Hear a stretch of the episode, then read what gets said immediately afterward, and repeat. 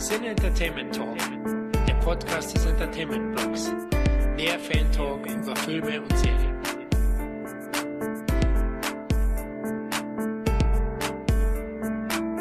Hallo und herzlich willkommen zu einer weiteren Ausgabe des Cine Entertainment Talk. Hier ist Florian und mit mir im Pool sind äh, Aber Spitze auf die Reihe gebracht. Absolut, die zwei liegen aufeinander sozusagen im Pool. Im Chor. Ich, ich wollte fragen, wer von euch ist die Luftmatratze, aber okay, lassen wir es gut sein. Ja, heute haben wir, haben wir nur gute Nachrichten, liebe Hörer und Hörerinnen. Der Sommer ist da, die Inzidenzen fallen und das soziale Leben kehrt zurück. Dazu öffnen auch noch am 1. Juli 2021 endlich wieder die Kinos und zur Überbrückung haben wir im heutigen 25. Roundup einen riesigen Batzen zuletzt Gesehenes auf der Pfanne. Aber bevor die Party losgeht, Jungs, wie geht's euch generell? Micha, du zuerst.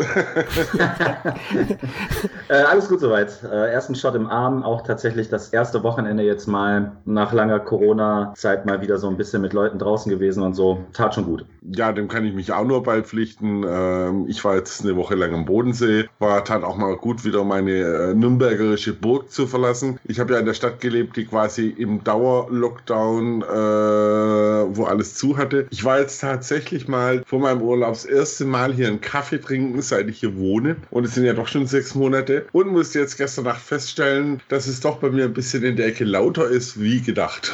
Nach einem Jahr, oder? Wie lange wie lang ist es her? Sechs, sechs, sechs Monate. Aber jetzt hast du halt einen Autoverkehr und du merkst es natürlich auch. Die Leute, äh, die feiern und, und sind draußen. Ich meine, ein bisschen ambivalent. Ich möchte das fast gar nicht erst aufmachen. Aber auf der einen Seite ist es schon schön zu sehen, dass das Leben so in die Stadt zurückkehrt. Ich meine, ich wohne nicht ohne Grund irgendwo in der ländlichen Diaspora. Ich liebe es, in der Stadt zu wohnen. Und das ist natürlich schon schön zu sehen, wenn dann auch in der Stadt wieder entsprechende äh, Leute unterwegs sind, Kaffees offen haben, der türkische Shisha-Laden und hast du nicht gesehen. Das Rotlichtviertel gehe ich die Tage mal abchecken. Ich wohne ja gleich in der Ecke vom Rotlichtviertel. Okay, da gehen wir, glaube ich, jetzt nicht ins Detail drauf ein, warum, aber einfach spazieren. Ja, ich weiß schon, gehe ich auch gern. In St. Pauli bin ich auch immer nur im Rotlichtmilieu beim Urlaub spazieren gegangen. Herbertstraße und Co. Ja, mir geht's eigentlich auch ganz gut. Ich hatte auch einen kleinen Urlaub, war ein bisschen wandern. Also Urlaub der Horm, sagt man in Bayern. Also bei mir um die Ecke gewesen, war am Starnberger See und dann auch nochmal ein bisschen in den Bergen und freue mich jetzt letztlich auf den Sommer und dass alles ein bisschen lockerer wird. Die Leute auch wieder ein bisschen lockerer und hoffentlich viele neue Filme kommen. Ich denke, wir haben heute einen schönen bunten Strauß Filme dabei und ich glaube auch Serien, oder? Was habt ihr mitgebracht? Diverses, diverses, diverses. Also ich habe definitiv ein Ding drin, das äh, habt ihr auch schon besprochen. Micha, du müsstest das mit dem Tom besprochen haben. Zack Snyder's äh, Justice League. Ähm, ganz im Zeichen von Zack Snyder habe ich dann noch den Army of Dead dabei. Dann, äh, da wir so wunderbar in der Welt der Superhelden sind, äh, noch ähm, Netflix Jupiter's Legacy und zum guten Abschluss äh, Gaspar Noes Lux Aterna AK, der Lackmustest für alle Epileptiker. Okay, das nenne ich mal eine Mischung. Micha, was hast du? Ja, wie immer. also, ich überschneide mich mit Kali definitiv bei Army of the Dead. Äh, den habe ich mir auch angeschaut. Und ansonsten habe ich noch Love and Monsters im Gepäck, Voyagers of Prime mit Colin Farrell, ähm, Godzilla vs. Kong und äh, Great White. Oh, auch ein, nettes Potpourri. Und ich habe am Ende Quiet Place Part 2. Den habe ich bereits im März 2020 bei einer PV gesehen, aber jetzt darf ich endlich drüber reden. Dann They Want Me Dead, Angelina Jolie Streifen und zu guter Letzt die Netflix Animations-Anthologie Sci-Fi-Serie Love, Death and Robots Volume 2. Ja, ich denke, bei der Menge an Sachen starten wir gleich los. Khalil, magst du die Armee der Toten rauslassen? Nee, ich lasse tatsächlich eher die Justice League mal kurz eher raus, weil okay. das ist das Ding, was ihr ja schon besprochen habt. Micha, du hast den auch gesehen, ne? Hm, ja, genau. Äh, deswegen will ich da eigentlich gar nicht so viel groß erzählen, außer vielleicht, wie er mir gefallen hat. Ich bin ja ein ziemlich großer Snyder-Fanboy und muss auch echt sagen, ich war angenehmst überrascht, dass Justice League, den ich äh, in der Kinoversion eher als ähm, ziemlich Mittelmaß, um es mal wirklich harmlos auszudrücken, wahrgenommen habe, dass der Snyder Cut dann doch nochmal so viel aus dem Film rausgeholt hat. Ich mache mir natürlich nichts vor, dass der Film so im Leben nie im Kino gelaufen wäre. Also kein Studio Studio lässt einen Film äh, über Superhelden äh, rein, der vier Stunden geht und dann auch noch so an vielen Stellen doch sehr, sehr lang getragen wirkt. Dazu noch in einem etwas eigenen Format mit dem 4 zu 3. Aber ich muss echt sagen, mir das sehr, sehr gut gefallen. Eine tolle Optik, wirklich um Klassen besser als die Kinoversion. Auch die äh, 4K Blu-ray äh, Ultra HD ist absolut sehenswert, auch wenn das 4 zu 3 Format erstmal ein bisschen eigen ist. Aber bitte Leute, zoomt's nicht auf 16 zu 9 hoch. Der Regisseur hat es in 4.3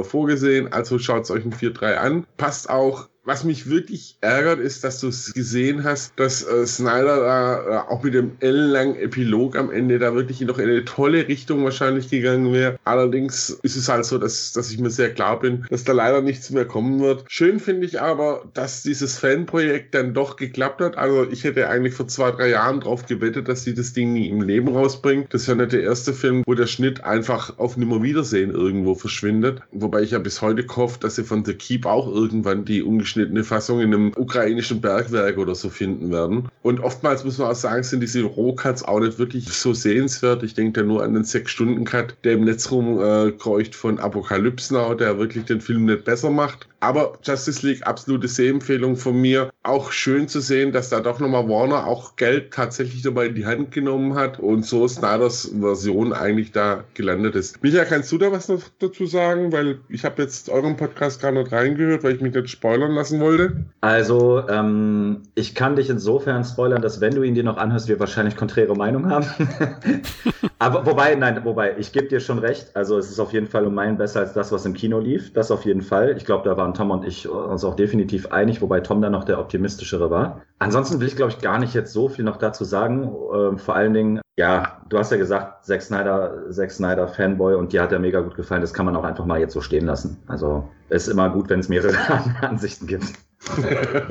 oh, da muss ich dann doch mal reinhören, weil, also der Film, muss ich schon sagen, er hat ganz klar seine Schwächen. Einen relativ blassen Hauptbösewicht. Auch die CGIs sieht man einfach an, dass sie zum Teil dann doch nicht ganz so fertig geworden sind. Er verliert sich auch in der Mitte mal ein bisschen. Aber vielleicht liegt es auch daran, weil ich inzwischen, wenn es um äh, DC-Filme geht, sieht man jetzt mal Batman ab, Superman in Teilen, da einfach eine sehr niedrige Erwartungsgrenze inzwischen schon habe. Das, ähm, das ist der Punkt, das glaube ich auch bei mir so ein bisschen, deswegen halte ich mich gerade zurück, weil ich einfach mit, mit dem DC Universe und auch mit Zack Snyder generell einfach nicht viel kann und dann versuche ich halt immer so ein bisschen, ja, keine Ahnung, so muss ich meinen Mathelehrer gefühlt haben, bevor ich zum Test in den Raum kam.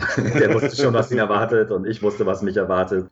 Florian, hast du ihn gesehen? Nein, immer noch nicht. Ich habe die Blu-ray hier auf meinem Must-See-Stapel liegen, aber die vier Stunden, immer habe ich es hintergeschoben. Ne? Ich hatte ja They Want Me Dead zuletzt gesehen, der ging halt 95 Minuten. Dann, mir wird er wahrscheinlich gefallen. Ich war damals im Kino maßlos enttäuscht, habe der Kinofassung auch, glaube ich, glaube vier von zehn gegeben oder so. Aber ich denke, dass er mir gefallen wird. Also ich glaube, was tatsächlich bei dem Film funktioniert, weil ähm, das war ja auch tatsächlich ursprünglich mal ganz kurz so angedacht, ist, wenn du ihn ja äh, episodenhaft anschaust. Das ist ja wunderbar in Episoden unterteilt. Ich denke, da spricht ah, nichts dagegen, okay. wenn, wenn du zwei Stunden Cut und dann die nächsten zwei Stunden machst. Also guter Tipp. Es war ja ursprünglich mal als Miniserie auch geplant. Irgendwas war doch da im Gespräch. Das merkt man auf jeden Fall, finde ich. Ja, es sind ja auch immer wieder, äh, sind es acht, ich glaube acht Titel äh, drin. Also man merkt, dass es schon so als äh, bisschen Miniserie angedacht worden war. Wie gesagt, man kann sich drüber streiten. Ich muss mir echt den Podcast für mich anhören. Ich finde es aber nach wie vor schön, dass da tatsächlich dann doch die geballte Fanpower, die ich ja normalerweise eher toxisch erlebe und da ein bisschen kritisch gegenüberstehe, dann doch mal was Gutes bewirkt hat. Und mich freut es tatsächlich auch, gerade gerade mit Blick auf das persönliche Schicksal, was Zack Snyder hatte, warum er auch den Dreh abbrechen musste, dass da seine Version dann doch noch rauskommen ist. Die auch, muss man sagen, ich habe mir ein paar Kritiken durchgelesen, die auch überraschend gut bewertet wurde, fand ich.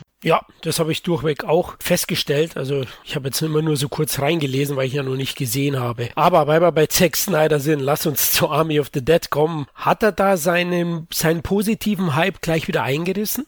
Da würde ich mal an Micha übergeben. Ah, oh, übergeben okay, auf den danke Film. dafür. da würde ich auf den Micha übergeben. Ja, ich, ich fang's auf und gebe es weiter. Ähm, also, ja, ich habe ja schon gesagt, ich bin generell kein großer Fan von Zack Snyder, aber wenn ich einen Film von ihm mochte, dann war das der Dawn of the Dead, also das Remake von Dawn of the Dead, was er damals gemacht hat. Insofern war ich relativ optimistisch, dass das vielleicht wieder ein Film werden könnte, der mir dann irgendwie doch besser gefiel. Dann kam der erste Trailer und ich wusste direkt, nope, das wird auf gar keinen Fall so ein Film werden. Und äh, ich muss auch sagen, also ich habe nicht viele Filme mit dem Startjahr 2021 gesehen, aber er ist ganz stramm unter den letzten dreien. Und ich glaube, da bleibt er auch bis zum Ende des Jahres. Ich fand den unglaublich mies. Also der hat mich teilweise richtig aufgeregt. Vom Setting her, von den Dialogen, die typische Zack Snyder Machart einfach. Ich fand einfach, ich glaube, also ich glaube, dass Zack Snyder wirklich ein Könner ist, aber ich kann mich spätestens nach dem Film nicht mehr damit anfreunden, dass man ihn als Visionär bezeichnet, weil das ist für mich einfach Michael Bay in guter Verpackung gewesen und ich weiß gar nicht, wo ich anfangen soll. Ich kann aber generell, ich bin Zombie-Film-Fan, aber denkende Zombies, da bin ich eigentlich dann auch schon von vornherein raus.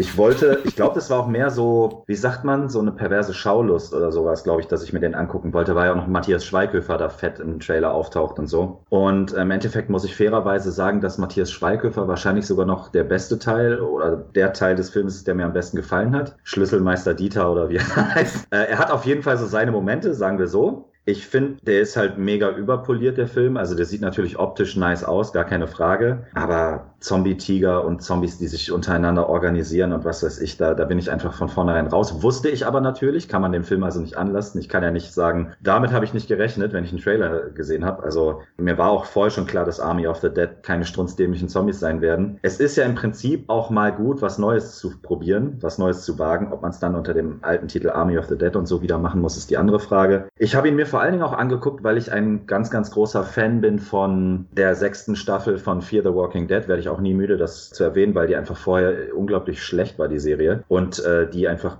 drehbuchtechnisch und so alles umgeschmissen haben. Mit den Figuren aber, die sie haben. Und Garrett Dillahunt ist einer der Hauptdarsteller, die dafür meiner Meinung nach verantwortlich sind, die die Serie so unfassbar aufwerten im Moment. Dann war er halt weg für Army of the Dead und deswegen hatte ich so ein bisschen Hoffnung. also er war sozusagen der Hoffnungsschimmer, aber auch er hat einen unfassbar miesen Charakter zugeschrieben bekommen. Und ach ja, ich lasse euch jetzt erstmal darüber schwadronieren, weil ich kann dem Film wirklich gar nichts abgewinnen und ich will jetzt aber auch nicht ständig so, so ein 10-Minuten-Rant starten. Dave Bautista war cool. Also den, den mag ich tatsächlich in seinen Rollen, muss ich echt sagen. Ich gehe sogar tatsächlich mit den meisten mit, was du gesagt hast. Also sie muss auch noch, ein bisschen, noch mal ein bisschen mich korrigieren. Ich mag Zack Snyder sehr. Dawn of the Dead halte ich tatsächlich für ein unglaublich gelungenes Remake. Also was mir wirklich sehr, sehr gut gefallen hat. Und da mögen jetzt die Romero-Puristen Blasphemie schreien, aber ich fand, ich fand von, von der Action und so weiter, klar, es hat komplett natürlich diese Sozialkritik quält, die, die äh, Romero drin hatte. Aber als Horrorfilm, als Actionfilm hat er wunderbar funktioniert, hatte tolle Schauwerte. Und ich fand auch dieses, dass Zombies nicht langsam daherschleichen, sondern dass die äh, schnell sind, eigentlich äh, eine ziemlich gut gesetzte Sache. Deswegen war ich ja auch auf Army of Dead auch sehr gespannt, weil das Drehbuch geistert ja auch schon seit Dawn of the Dead quasi äh, herum und dachte mir, okay, vor allem mit der Kohle von Netflix im Rücken, da müsste echt was drüber rauskommen. Ich mag Heist-Filme unglaublich sehr. Und ich meine, da ist natürlich dann die Kombi Heist-Film und Zombie-Film so, oh geil. Äh, der Trailer hat auch Lust auf mehr gemacht. Das Opening finde ich auch nach wie vor wirklich grandios. Also auch die Open Credits sind für mich tolle Schauwerte, weil da diese, ähm, es müsste Viva Las Vegas sein, was glaube als Song läuft. Mhm. Äh, fand ich super genial gemacht und auch so, wie die sich dann zusammensetzen und wie die Charaktere dann vorgestellt werden und so. Das Problem ist, der Film hält halt sein Tempo nicht. Der hält null sein Tempo und je näher die in Las Vegas kommen oder ab dem Moment, wo sie in Las Vegas drin sind, wird der Film für mich immer langsamer. Ich persönlich habe tatsächlich kein Problem mit denkenden und sich organisierenden Zombies. Das ist ja auch letztendlich was, was Romero schon in Day of the Dead und Land of the Dead auch angeschnitten haben, dass das auch zu der Zombie-Evolution gehört, dass die irgendwann auch anfangen zu denken. Das hat mich jetzt tatsächlich nicht so gestört, aber die Logiklöcher, wo teilweise einfach ein Bus reingepasst hätte, die haben mich einfach gestört. Also äh, dieses seltsame Flüchtlingscamp, dass die da riskieren, für ein bisschen Handgeld da in Nummer 1 einzubrechen. Die Charaktere, die tatsächlich nicht unbedingt Sympathieträger waren. Ich fand Schweighöfer fand ich übrigens ziemlich cool, muss ich echt sagen. Aber auch hier, dass der Super Safe Knacker so diesen, diesen super geheimen Safe knackt oder diesen Super Safe nur mit dem Ohr knackt. Okay, kann man vielleicht so noch durchwinken. Die Todesfallen um den, um den Tresor rum, da kann man sich schon fragen,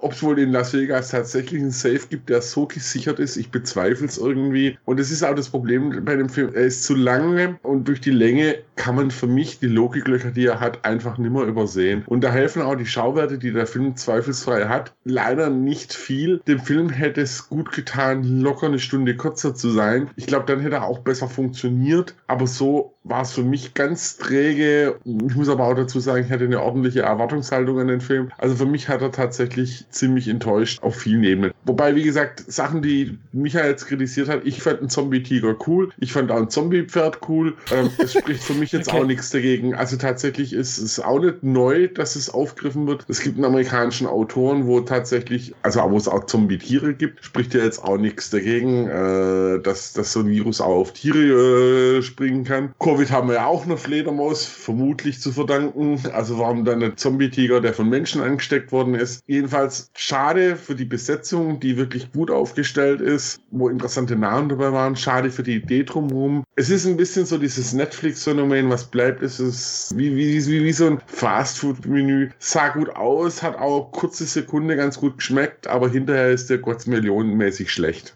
Ja, da würde ich mitgehen. Also ich bin, bin da weitestgehend bei euch, war auch enttäuscht, mag auch Dawn of the Dead, finde den auch fantastisch. Also sowohl das Remake als auch natürlich das Original. Und ja, anhand der Trailer wusste ich eben auch, auf was ich mich da einlasse, nur dass der Film dann solche Logikkrater hat. Flüchtlingscamp, Khalil hat's angesprochen, ja. Wie sie dann überhaupt da reinkommen, da macht ihr einfach nur von dem Container da die Tür auf, die sie übrigens danach auch noch offen lassen, ja. Also das ist teilweise vogelwild und ähm, das ist echt ein durchgeknallter Nonsens. So muss man es auch auch nehmen und daher habe ich auch irgendwie ein bisschen Spaß damit auch gehabt. Trotzdem ist die Action zu wenig erinnerungswürdig. Ich kann mich jetzt an keine große Action-Szene da drin erinnern. Das ist so Fastfood-mäßig auch inszeniert, so aalglatt. Da fehlt es an Ecken und Kanten. Die Chemie der ganzen Truppe passt nicht. Ich fand die Anwerbung noch ganz cool. Jeder bekommt ein bisschen weniger Kohle. Ja, hey, du machst es für 5000 Dollar und du für 10 Millionen. Das war noch ganz nett, aber so zusammen haben sie auch nie so gut funktioniert. Dann allein die Geschichte mit Bautista und seiner Tochter Tochter, oh Gott, Hilfe, ja, oh, Hilfe. Oh ja. Also wieso, oh, ja. wieso sie überhaupt mitkommt. Da war ich fast raus. Und dann geht das Ding, wie der Kai gesagt hat, fast zweieinhalb Stunden. Scheiße, das geht auch mit einer halben Stunde weniger, was ihr zu erzählen habt. Naja, also insgesamt, äh, aufgrund der Kaputtheit hatte ich irgendwie so meinen Spaß. Ich habe mich auch immer wieder an Ghosts of Mars erinnert von John Carpenter, weil der Big Daddy in Ghosts of Mars, der hat mich ein bisschen erinnert an den heiratswütigen Zombie aus, aus Army of the Dead, aber... Also mir hat der Film Part 2 immer an, an Aliens erinnert. Also auch so äh, mit, mit der mexikanischen Dame, die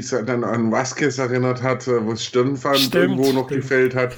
Der Typ, der von dem Gangster äh, oder von diesem, von diesem Firmentyp gestellt wird, der sehr an Burke erinnert. Also das war schon alles so ein bisschen, äh, auch der Plot war eigentlich ein bisschen so von Aliens geklaut. Was mich aber wirklich auch noch geärgert hat, ist, ich meine, gerade dieses Anwerben, da, da werden die, die Fähigkeit toll geteasert, der eine, der Trickshots irgendwie mit Zombies macht. Äh, ja, genau. Und, oder der andere mit seiner arschgeilen Kreissäge, die letzten Endes für was benutzt wird, um ein fucking Tor aufzusägen. Genau, genau. Es, ich mein, wird nichts draus denkst, gemacht. Da muss doch jetzt voll abgehen. Das ist halt schade. Das ist halt wirklich so, so Potenzial verschwendet einfach. Also ich finde auch, weil du jetzt gerade auch Aliens erwähnt hattest und so, Aliens war aber trotzdem auch ein richtig dreckiger Film und vor allen Dingen auch eine ganze Spur ernster. Und das kündigt sich ja bei Army of the Dead am Anfang eigentlich schon an durch das Opening, was ich übrigens auch ganz cool fand, was dir ja von vornherein schon sagt, ey, das hier wird kein ernster Film. Das hat ja schon fast so Zombieland-Atmosphäre. Und ähm, dann kann man sich ja auch darauf einlassen, aber, und das ist auch ein großer Kritikpunkt für mich, der Humor, und da, da gehe ich wieder zu den Dialogen, der Humor war einfach wirklich, also klar, wenn du natürlich 100 Witze raushaust, dann sind auch mal 10 dabei, bei denen man schmunzelt. Aber insgesamt war das so unfassbar stumpf und dumm. Und ich habe mich wirklich geschämt an Transformers erinnert gefühlt oder solche Sachen. Oder Fast and the Furious, auf dem Niveau war das für mich. Oder auch Netflix, Hashtag Netflix, Six Underground oder so. Wo einfach, keine Ahnung, diese ganze, also Dawn of the Dead zum Beispiel hatte ja auch seine witzigen Momente, also das Remake von Zack Snyder. Die hatten aber eine extrem geil ausbalancierte Selbstironie dabei. Und hier ist halt wirklich gar nichts davon gewesen. Das hatte mich so gestört. Auch der Tiger, selbst wenn man sich auf ihn einlässt, okay, dann ist da ein Tiger, das ist cool, aber dann lass doch den Spruch mit Siegfried und Roy sein und so. Also richtig drüber und keine Ahnung. Das wollte ich noch eingeworfen haben, das hatte ich eben vergessen. Der, der ganze Humor und die Sprüche und so, das war mir einfach eine Tonne zu viel. Was ich halt auch noch schade finde, ist an dem Schluss, ich finde den Schluss so unglaublich schwach. Mhm. Also, das Schlimme ist auch, ähm, es riecht ja wirklich danach, dass das fortgesetzt wird auch noch. Ne? Also das wird ja auch noch von den Zuschauern offensichtlich belohnt. Äh, ich weiß nicht, ob es der Titel ist, der Regisseur oder einfach extrem geiles Marketing, aber die Zahlen sprechen ja komplett gegen unsere Kritik. also, also es ist jetzt kein Totalausfall, wo ich sage, oh Gott, es waren zweieinhalb Stunden meines Lebens verschwendet. Müssen wir ja vielleicht auch nochmal angucken, vielleicht ein bisschen unter weniger Erwartungshaltung. Aber das Marketing war natürlich super, was sie da aufgezogen haben. Das muss man einfach so sagen. Du bist ja überall mit, mit Trailern auf YouTube, sonst irgendwo äh, auf Facebook, wurdest du von Trailern zugebombt. Dann ist natürlich das Thema Zombie nach wie vor auch. Und ich denke natürlich auch, es spielt auch noch eine Rolle, dass die Leute auch ausgehungert waren, halt auf ja, größere Produktion einfach. Ja, ich glaube auch nochmal im Kino hätte das vielleicht dann auch nochmal alles, also in einem großen Kino hätte das vielleicht auch nochmal alles anders funktionieren können, weil einfach, keine Ahnung, ist ja auch ein bisschen dafür prädestiniert. Ich finde zumindest das Opening oder sagen wir mal die starke erste halbe Stunde, so würde ich es nennen, hatte für mich irgendwie was auch so von, keine Ahnung, so ein bisschen Armageddon, das Team wird zusammengestellt und keine Ahnung, also auf großer Leinwand hätte er vielleicht auch einfach noch ein bisschen mehr Spaß gemacht. Was ich tatsächlich krass finde, ist, dass sie den Helikopterpilot, den ursprünglichen, komplett äh, ersetzt haben, weil es da ähm, quasi alle Szenen mit äh, Tick Notaro, die die Helikopterpilotin spielt, also die stand nie mit den Schauspielern zusammen, die wurden nachträglich per CGI, wurden die eingeführt. Ach ehrlich? Ah, hatte ich noch gar ja. nicht gelesen. Was war mit dem ursprünglichen? Also das war Christella, ein Komiker, der stand im Raum, dass er Frauen sexuell belästigt oh, hatte. Oh, okay. Und deswegen wurde er ersetzt. Und wie gesagt, die hat alle ihre Szenen, wo sie dann vorkommt, hat die auf dem Greenscreen gedreht und sind nachträglich eingebaut worden. Was ich übrigens interessant fand, weil ich fand ihren Charakter auch noch echt witzig. Irgendwie. Ja, hallo, wer kommt denn da so kurzfristig rein? Nur um Army of the Dead zu verteidigen wahrscheinlich. Servus, Tobi. Ja, guten Tag. Der feine Herr Tobi kann sich dann äh, auch doch nochmal dazu gesellen, nachdem er um gefühlt 17 Uhr an einem Urlaubstag aufgestanden ist. Naja, ganz so schlimm ist es ja nicht. Ne? Halleluja, hast du so einen harten Job, oder? Ja, ich glaube schon. Ja, quasi.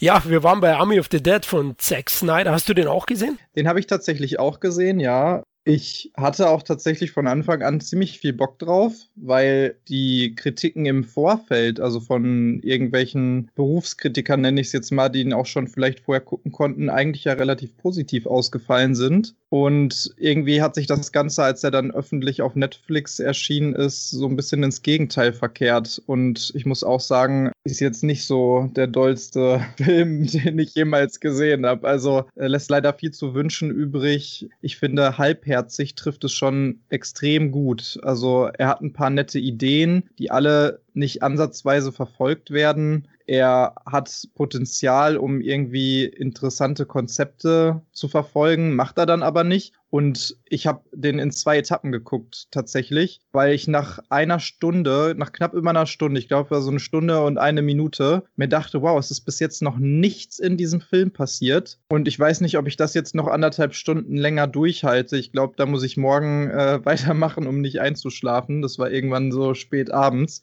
Und äh, leider hat es sich aber auch ziemlich genauso weiter fortgeführt, bis auf irgendwie zwei Action-Szenen oder so. Aber selbst bei denen dachtest du dir immer, oh mein Gott, wie unlogisch und wie blöd. Und ja, also leider sehr enttäuschend, meiner Meinung nach. Okay, das spiegelt ganz genau die Meinung von uns allen. Dann glaube ich, können wir zum nächsten Film übergehen. Micha, magst du mal dein, was war es, Godzilla vs. Kong hast du gesehen? Halleluja! Jo. Cool. Purer Neid hier. ja, äh, ich merke auch gerade, ähm, also ich fand den auch nicht gut, Spoiler. Oh Mann, jetzt. Ja, es tut, es tut mir leid. Es ist einfach eine ganz schwierige Phase für mich und Filme im Moment. Die Sache ist die, ich habe es bestimmt auch schon in anderen Podcasts erwähnt, ich bin ein riesen, riesen Fan von dem Godzilla von äh, Gareth Edwards, also von 2014, weil der mal eben nicht, ja, weil der mal eben nicht so einfach nur auf Effekthascherei und Pompösität und so gesetzt hat, beziehungsweise Pompösität schon, aber eben dezent und mit einer Wucht, die es so noch nicht gab und mit einer gewissen Ehrfurcht vor, vor dieser Figur und Geschichte um Godzilla herum. Dann fing der ganze Kram ja mit dem Monsterverse da schon an, dass die parallel laufenden King Kong-Filme dann sich daran anschließen oder beziehungsweise ein Handlungsstrang sein sollten. Dann kam der erste Kong und den fand ich schon allein von der, von der Stimmung her, der hatte natürlich richtig geile Schauwerte, aber von der Stimmung her ein völlig anderer Film als der erste Godzilla. Da wusste ich schon, okay, das driftet jetzt auch wieder in die Richtung ab und lange Rede, kurzer Sinn. Mittlerweile sind wir an einem Punkt angekommen, wo auch Netflix den Film hätte produzieren können. Auch hier wieder die Schauwerte ganz schön, aber überhaupt kein Herzblut mehr drin, meiner Meinung nach, weil einfach wir haben immer noch mindestens zehn menschliche Charaktere zu viel, um die es geht. Wir haben zwei Storylines im Prinzip. Im Prinzip ist es Kong featuring Godzilla, weil du einfach die Hälfte des Films lang Kong durch komische Universen marschieren lässt und das war alles so drüber und am Ende kommt wieder mein geliebter Transformer-Part noch mit, äh, mit hinzu. Ich liebe übrigens Pacific Rim und Transformers. Nicht. Und ähm, ich habe wirklich gar keinen Spaß mehr gehabt mit diesem Film. Und ich muss auch gestehen, ich habe ihn nur aus Langeweile geguckt, weil mir die ganze Reihe so egal war nach King of Monsters. Ich habe wirklich eher gehofft, dass irgendwer wieder sich hinsetzt und mal einen anständigen Godzilla-Film macht, anstelle, dass man diese ganze Scheiße weiterführt. Mir tut's auch leid um Schauspieler wie Millie Bobby Brown, aber da sind eben auch dann, ja, ich nenne den Namen jetzt viel zu oft, aber das sind doch Michael Bay-Charaktere drin, teilweise von Isa Gonzalez oder so gespielt, wo du wirklich denkst, Junge, wer hat, wer hat das zusammengeschrieben und so. Ich hatte da gar keinen Spaß dran. Das hat auch, der hat auch viel zu viel Längen. Das kommt noch dazu. Dann auch hier Logiklöcher. Also erst transportieren sie Kong auf einem Schiff, dann springt er von Schiff zu Schiff und am Ende stehen beide auf einem Schiff und boxen sich und das ist physikalisch natürlich alles auch noch total im Rahmen. Und ich konnte, ich hatte halt null Spaß mit dem Film. Das tut mir echt leid für alle, denen es gefällt. Äh, vor allen Dingen, ich hatte Hoffnung, was den Regisseur angeht. Der hat ja unter anderem auch The Guest äh, gemacht, den ich sehr geil fand, aber eben auch Nelson Blair Witch. Insofern, naja, also eigenes Argument gerade entkräftet. Ja, das wird so ein Film sein, den werde ich mir nie wieder angucken, obwohl ich ein riesengroßer Godzilla-Fan bin, weil mich das unfassbar abgefuckt hat. Auch die, die ganze Godzilla kann jetzt auch, das wissen wir schon seit King of Monsters, auch rennen und es passiert trotzdem nichts in diesen Städten. Ich bin eben ein Fan von, selbst in solchen Geschichten, von einem gewissen Herzblut und von Logik und nicht mehr nur von dummen Stereotypen und Sprüchen. Und im Moment habe ich das Gefühl, ballert einen die Kinowelt damit zu. Es gibt eigentlich keinen kein Blockbuster mit Niveau mehr im Moment, so gefühlt. So, Rand Ender. okay, scheiße, ich habe mich so gefreut auf den Film. Ich weiß nicht, ich richte mir mal gerade hier einen Strick her.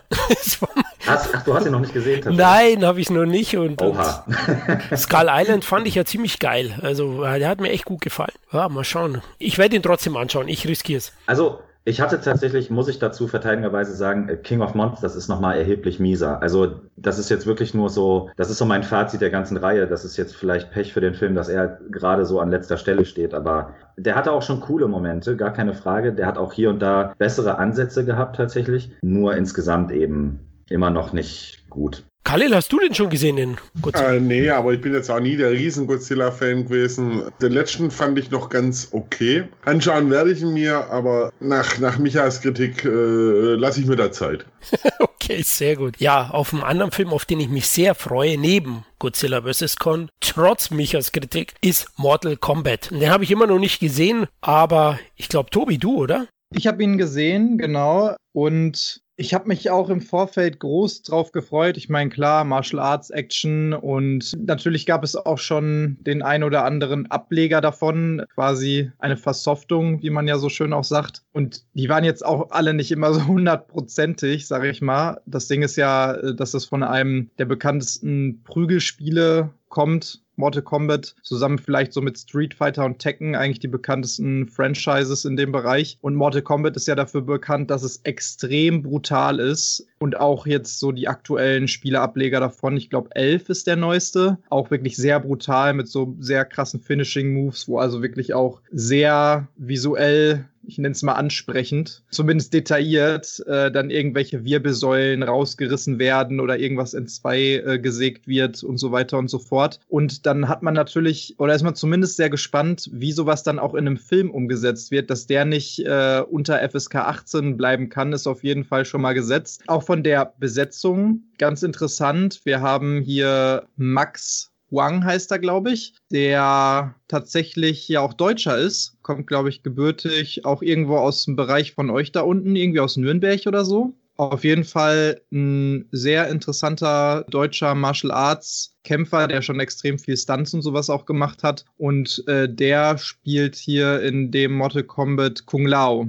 Und all das war auf jeden Fall so interessant, dass ich wirklich extrem viel Bock hatte. Und dann kam irgendwann so als, ich nenne es mal Trailer, die ersten sieben Minuten des Films raus. Ja, genau. Und ähm, genau, die ersten sieben Minuten spielen, ich nenne es mal so in der Vergangenheit. Und da hat ja quasi auch einer der, ja, aktuell meiner Meinung nach coolsten japanischen Schauspieler, was das angeht, der dann hinterher auch den Scorpion spielt, nämlich Hiroyuki Sanada, so sein Einstand auch innerhalb des Films. Und diese sieben Minuten sind absolut geil. Also kann man sich auch auf YouTube angucken, ganz legal. Das ist wirklich so als Trailer rausgekommen. Muss man einfach eingeben, irgendwie First Seven Minutes, Mortal Kombat 2021 oder so. Und es ist wirklich total geil choreografiert. Es ist total cool gemacht, auch von den Sets und von dem ganzen Drumherum. Aber jetzt kommt der Clou. Leider zieht sich das absolut nicht durch den weiteren Film hindurch. Also da hat man eigentlich schon so eine der vielleicht drei, vier coolsten Kampfszenen aus dem Film, wo es ja eigentlich nur ums Kämpfen geht, hat man da schon leider äh, in Gänze gesehen. Die Story ist auch für Leute, die die Hintergrundstory von den Filmen und von, von dem ganzen Spiel und so kennen, auch etwas ungewöhnlich. Also, ja, also er ist jetzt auch nicht unbedingt äh, sehr tiefgründig, das muss man auch dazu sagen. Aber normalerweise ist es ja so von der Story her, dass es halt verschiedene Welten gibt, die in diesem Mortal Kombat, also in diesem Turnier des Todes, aufeinandertreffen, alles irgendwelche Kämpfer mit besonderen Fähigkeiten und dann quasi um ihre Welten kämpfen. Also es gibt welche von der Erde, es gibt welche von irgendwelchen anderen, ich nenne es mal Planeten oder Welten, die alle ihre bestimmten Kämpfer ausbilden und dann in dieses Turnier schicken. Es gibt halt auch sehr, sehr viele Charaktere in dem Bereich. Die kommen natürlich nicht alle darin vor, aber es wirkt halt alles irgendwie so wie ja so ein Intro zu einem von mir aus Spiel, weil wirklich, ich sag mal, eine Handvoll Charaktere von, von den menschlichen Charakteren drin vorkommt, dann nochmal eine Handvoll Charakteren von einer anderen Welt und das war's dann. Und es ist aber auch so, dass der Hauptcharakter aus dem Film,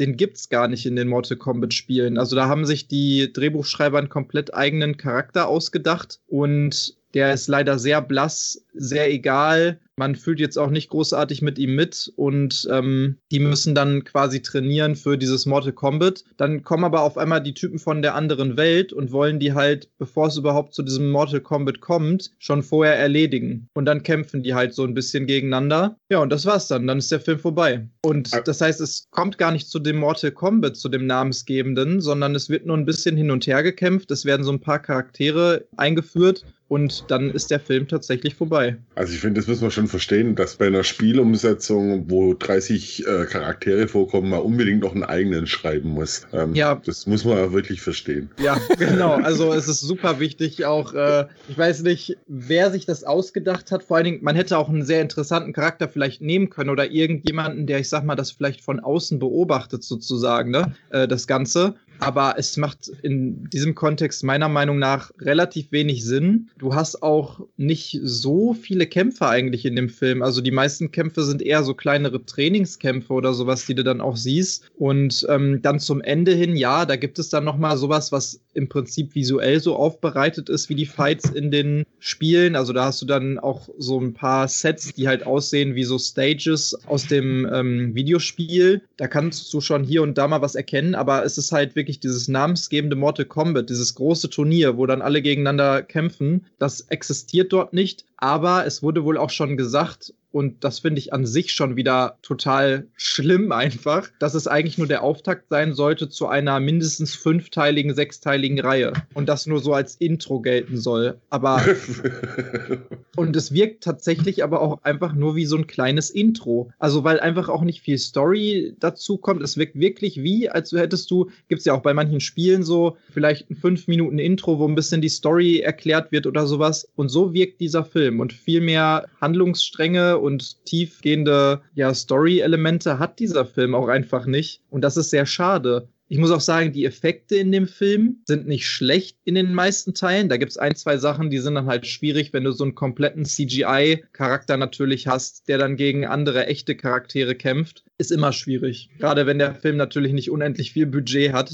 Aber die Fights Mann gegen Mann, die sind schon ganz gut gemacht und es gibt auch einige sehr brutale Szenen, also wo auch diese Finishing Moves so ein bisschen gezeigt werden. Auch ganz cool gemacht. Aber leider guckt man den Film die ganze Zeit und denkt sich so, wann geht's denn jetzt endlich los? Und dann ist es schon vorbei und dann kommt noch mal so ein, dieses, dieser typische After-Credits-Gag, wo dann auf einmal die ähm, noch los wollen und Johnny Cage irgendwie holen, weil jetzt heißt es, okay, jetzt kennen wir unseren Feind und jetzt müssen wir erstmal wirklich alle rekrutieren, damit wir uns auf das echte Mortal Kombat vorbereiten können. Und auch noch so mit einem Augenzwinkern, weil ja dann auch sehr viele Charaktere brutal getötet werden innerhalb dieses ersten Films so mit einem Augenzwinkern, ja, in der Welt von Mortal Kombat ist ja nie jemand wirklich tot. Und dann ist der Film halt vorbei. Und deswegen muss ich sagen, also das Beste an dem Film ist für mich immer noch diese sieben Minuten Anfangsszene, weil die wirklich perfekt umgesetzt ist. Die wirkt aber fast fast wie aus einem anderen Film, wie aus einem guten Film halt. Okay, die habe ich tatsächlich gesehen ja, auf YouTube mhm. und es hat mir auch sehr gut gefallen.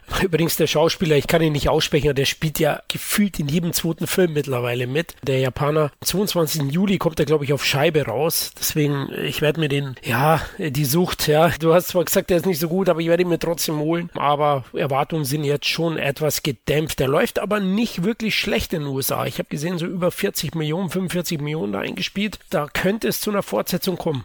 Ja, das ist schon nicht schlecht. Übrigens hier, dieser Hiro Hiroyuki Sanada, der spielt ja auch in Army of the Dead mit. Stimmt, das ist der Auftraggeber. Da ist er nämlich, genau, der Auftraggeber, der japanische. Ja, der hat in sehr vielen Filmen in der letzten Zeit mitgespielt. Der hat auch einen Charakter in Westworld gespielt, in der zweite oder dritte Staffel. Und da auch so einen japanischen Samurai. Also, der hat schon sehr viele coole Szenen. Hier 47 ähm, oder 47 Ronin hat er ja auch mitgespielt. Last Samurai hat er mitgespielt. Da ist er dieser Mentor von Tom Cruise ja auch. Also, das ist schon ein cooler Typ. Und der hat auch richtig was drauf. Das siehst du auch Leider kommt er dann im restlichen Teil des Films auch nicht mehr wirklich vor, bis einmal kurz zum Ende. Also ich meine, er ist dann so ein Mentorgeist. Aber cooler Typ, wie gesagt, mit das Beste an dem Film. Nach den ersten sieben Minuten kommt er nicht mehr vor, bis einmal zum Ende, wo er in so einer Vision auftaucht. Als Jedi-Geist, oder? In dem Fall ja wirklich so als Jedi-Geist und äh, ihm so ein bisschen den Weg weist, dem Hauptdarsteller. Und dann am Ende nochmal so ein echter Fight zwischen Scorpion und Sub-Zero, wo er so ein bisschen unterstützt. Aber das war's dann auch wieder. Und dann denkst du dir halt auch cool. Also die haben die geilen Charaktere rausgenommen, die du sehen möchtest, bis auf wirklich den Anfang und haben neue Charaktere hinzugefügt, die absolut langweilig sind und auf die du keinen Bock hast weiß ich nicht, ob das so die richtige Art und Weise ist, einen Film zu strecken, in dem man sowieso nur geile Fights sehen möchte und dann auch noch die geilen Charaktere und Fights vielleicht eher rausnimmt, weil man sich sagt, und so wirkt es halt ein bisschen,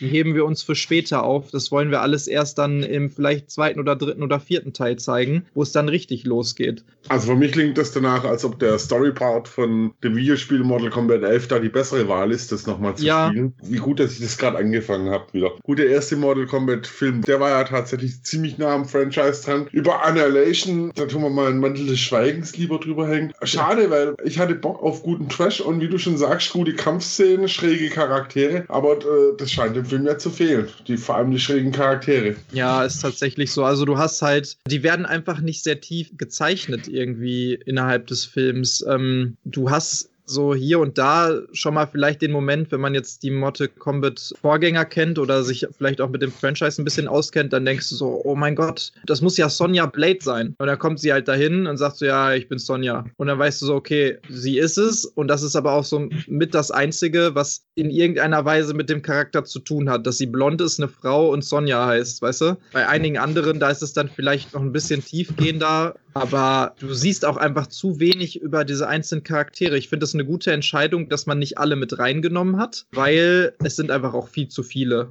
Und dann hätte jeder zwei Minuten Screentime vielleicht. Deswegen ist es schon gut, dass man sich jetzt im ersten Teil auf einige wenige vielleicht fokussiert hat. Aber da hätte man einfach, finde ich, interessantere Charaktere heraussuchen können und denen auch einfach etwas tiefergehendere ähm, Charakterzüge zuschreiben können und die auch ein bisschen besser zeichnen können, so in ihrem ganzen ganzen Charakter, weil es sind einige auch dabei, die echt ganz cool kämpfen können, die das auch ganz gut machen. Also zum Beispiel der Joe Taslim, der Sub-Zero quasi spielt, ähm, oder halt eben der Hiroyuki Sanada, der Scorpion spielt. Also ich finde es halt nach wie vor absurd, wenn ich mir überlege, dass es da ganz klare Fanlieblinge gibt. Äh, sei es jetzt Liu Kang, äh, Johnny Cage oder eben die beiden Ninjas Sub-Zero und Scorpion und man nimmt dann wirklich einen komplett blassen Charakter, wo ich, ich habe jetzt auch im Netz gelesen, dass sein Gimmick, seine Spezialfähigkeit auch noch an Haaren herbei Umsetzung und eher was ist, wo du, wo du, wo du drüber lachst, als dass es cool rüberkommt. Ja, total. Genau so ist es auch. Und das finde ich halt schade. Wie gesagt, Mortal Kombat war noch nie, äh, hat noch nie durch eine unglaublich tolle Story geglänzt, aber als rein das Spiel hat sich die letzten Jahre ganz schön verbessert. Auch die Zeichentricksachen, die dann zum Teil kamen, waren ganz cool. Diese Mini-Clips auf YouTube und finde schade, dass dieses Franchise, so wie du es äh, sagst, klingt es für mich, als ob sie es an die Wand gefahren haben.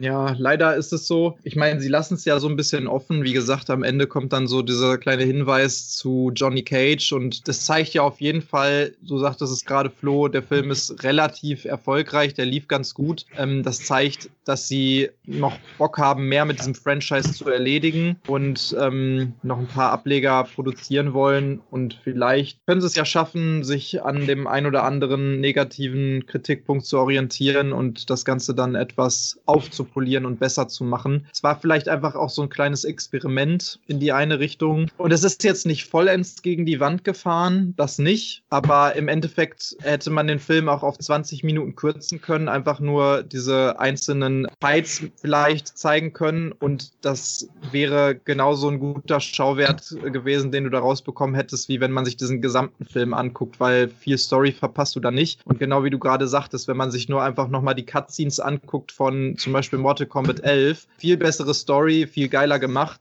und auch heute noch sehr ansehnlich. Schade um das Franchise, weil ich tatsächlich denke, den haben sich zwar viele angeschaut, also 40 Millionen hört sich erstmal viel an, aber wenn man sich überlegt, dass es doch eine recht erfolgreiche Spielreihe ist, finde ich, hört sich 40 Millionen schon wieder nimmer so viel an. Ja, vielleicht macht der Netflix was draus äh, und macht eine Serie mit zwei Staffeln, wo nur eine läuft. Ja, ey, das wäre ja auch, es gibt einige geile Ableger, zum Beispiel kennt ihr, das ist so ein YouTube-Kanal, Riven X3i wird das geschrieben. Die machen immer mal wieder auch mit einigen bekannteren äh, Martial Arts Schauspielern, Schrägstrich Stuntman oder Stuntfrauen, so kleinere Fight-Videos auch schon seit bestimmt zehn Jahren oder sowas auf YouTube haben sehr viele Franchises auch quasi da erkundet in, in ihren Videos. Und die haben auch zusammen, da war der glaube ich mit auch beteiligt, so eine äh, Street Fighter, so eine Serie ähm, rausgebracht. Assassin's Fist hieß die glaube ich. Und es gibt auch so ein Tekken-Video, also Tekken versus Street Fighter. Das ist so geil und auf so einem hohen Level. Und wie gesagt, sie haben ja dann auch so eine Street Fighter Serie daraus gemacht, die ist wirklich so cool nah dran an dem Franchise, das ist so mit so viel Herzblut und Liebe gemacht. Und man sieht daran, dass es funktionieren kann, diese Franchises auch wirklich als Film oder als Serie umzusetzen und dabei eben nicht diese ganzen wichtigen Punkte zu vernachlässigen, sondern sowohl geile Fights mit reinzubringen, als auch Story, als auch einfach das Franchise mit Respekt zu behandeln. Ich habe die Blu-ray auch von diesem Street Fighter Assassin's Fist hier zu Hause stehen. Da lasse ich echt nichts drauf kommen. Und irgendwie schafft es Hollywood aber dann doch immer wieder genau die Punkte, die das Ganze vielleicht wichtig gemacht haben, auch erfolgreich gemacht haben, rauszunehmen und daraus irgendwie so eine generische Kacke zu produzieren. Und ich weiß nicht, woran es liegt, aber ich denke mir fast schon, dass es den meisten besser stehen würde, in so einem kleinen Rahmen zu bleiben, wo halt Leute dabei sind, die da richtig Bock drauf haben, die kriegen ein bisschen Budget und selbst wenn du hinterher einfach nur eine Reihe hast von, ich sag mal, zehn etwas längeren äh, Fights, die aber richtig geil umgesetzt sind in irgendwelchen YouTube-Videos, dann sind wahrscheinlich alle Fans Fans immer noch viel besser damit bedient und es macht viel mehr Spaß, sich das einfach immer wieder anzugucken, als so einen generischen Film, bei dem man vielleicht nach dem ersten Mal keinen Bock mehr hat, den überhaupt nochmal anzugucken. Genau wie Michael es gerade sagte mit dem Kong vs. Godzilla Film, weil du hast halt mehr davon, ne? Ja, gut, man muss sehen, weltweit hat er schon über 100 eingespielt, also 44, glaube ich, oder über 40 nur in den USA. Ich denke schon, dass sie da zufrieden sind und dass da noch was folgen wird. Ja, jetzt ist die nächste Enttäuschung da. Jetzt muss ich eigentlich das Ruder rumreißen, aber es wird schwer mit dem nächsten Titel, den ich jetzt vorstelle. They Want Me Dead mit Angelina Jolie in der Hauptrolle von Taylor Sheridan. Taylor Sheridan war einer der Shootingstars der letzten Jahre. Drehbuchautor, hat unter anderem geschrieben Sicario, hat Wind River geschrieben und auch inszeniert und zudem auch noch High or Hell Water mit Jeff Bridges, Chris Pine und Ben Foster. Alles drei sehr gute Filme, die ich sehr mag und deswegen habe ich mich auch auf diesen Film sehr gefreut und äh, auf Sky wurde der jetzt in Deutschland veröffentlicht, exklusiv. In den USA ist er im Kino gelaufen, war ein mega Flop, hat keine 10 Millionen Dollar eingespielt und ich kann es teilweise verstehen. Also letztlich inhaltlich bietet der so gut wie nichts. Ja, das ist Malen nach Zahlen. Es geht letztlich um zwei Killer, die einen Vater ermorden müssen. Gründe werden nur vage erwähnt, also sozusagen McGuffin und das schaffen sie auch, aber sie erwischen seinen Sohn nicht, der eben den Chip mit den wichtigen Unterlagen, die sie bekommen müssen, hat und im Wald flüchtet. Und Angelina Jolie ist eine Feuerwehrfrau, posttraumatisiert und eben auf so einem, ja, so einem Stahlturm da Einsamkeit fristet und der kleine Junge läuft ihr über den Weg. Also inhaltlich wirklich nichts Großes und Angelina Jolie überzeugt auch nur bedingt, was aber auch an ihrer klischeehaften Rolle liegt. Also ich habe es ja gerade erwähnt, schon tausendmal gesehen. Trotzdem muss ich sagen, hat der Film gute Darsteller insgesamt, so drumherum und schöne Landschaftsaufnahmen. Zum Beispiel Darsteller John Berntal, der Punisher ist hier dabei. Dann äh, als Killerpärchen herrlich Aiden Gillen, wenn ich ihn richtig ausspreche, ähm, von Game of Thrones, Kleinfinger und Nicholas Hoult, Warboy von Mad Max Fury Road. Die beiden zusammen sind das Killerpärchen und Gillen dreht herrlich frei. Also der dreht total am Rad, ja, der flippt aus und das finde ich richtig geil in dem Film. Dann geht der Film genau 95 Minuten, das heißt, der ist sehr geradlinig, sehr straight. Der weiß, er hat nicht so viel zu erzählen, aber der versucht dann mit einigen Shootouts und die Jagd durch die Wälder äh, Spannung zu erzeugen. Das schafft er auch weitestgehend. Das gefällt mir. Ein bisschen zu viel CGI-Einsatz. Klar, die können jetzt den Wald nicht wirklich abfackeln. das ist halt alles CGI und. Müssen sie doch nur aktuell irgendwo in irgendein der Länder gehen, wo es äh, seit zwei Jahren durchgängig irgendwelche Waldbrände gibt. Australien, ja.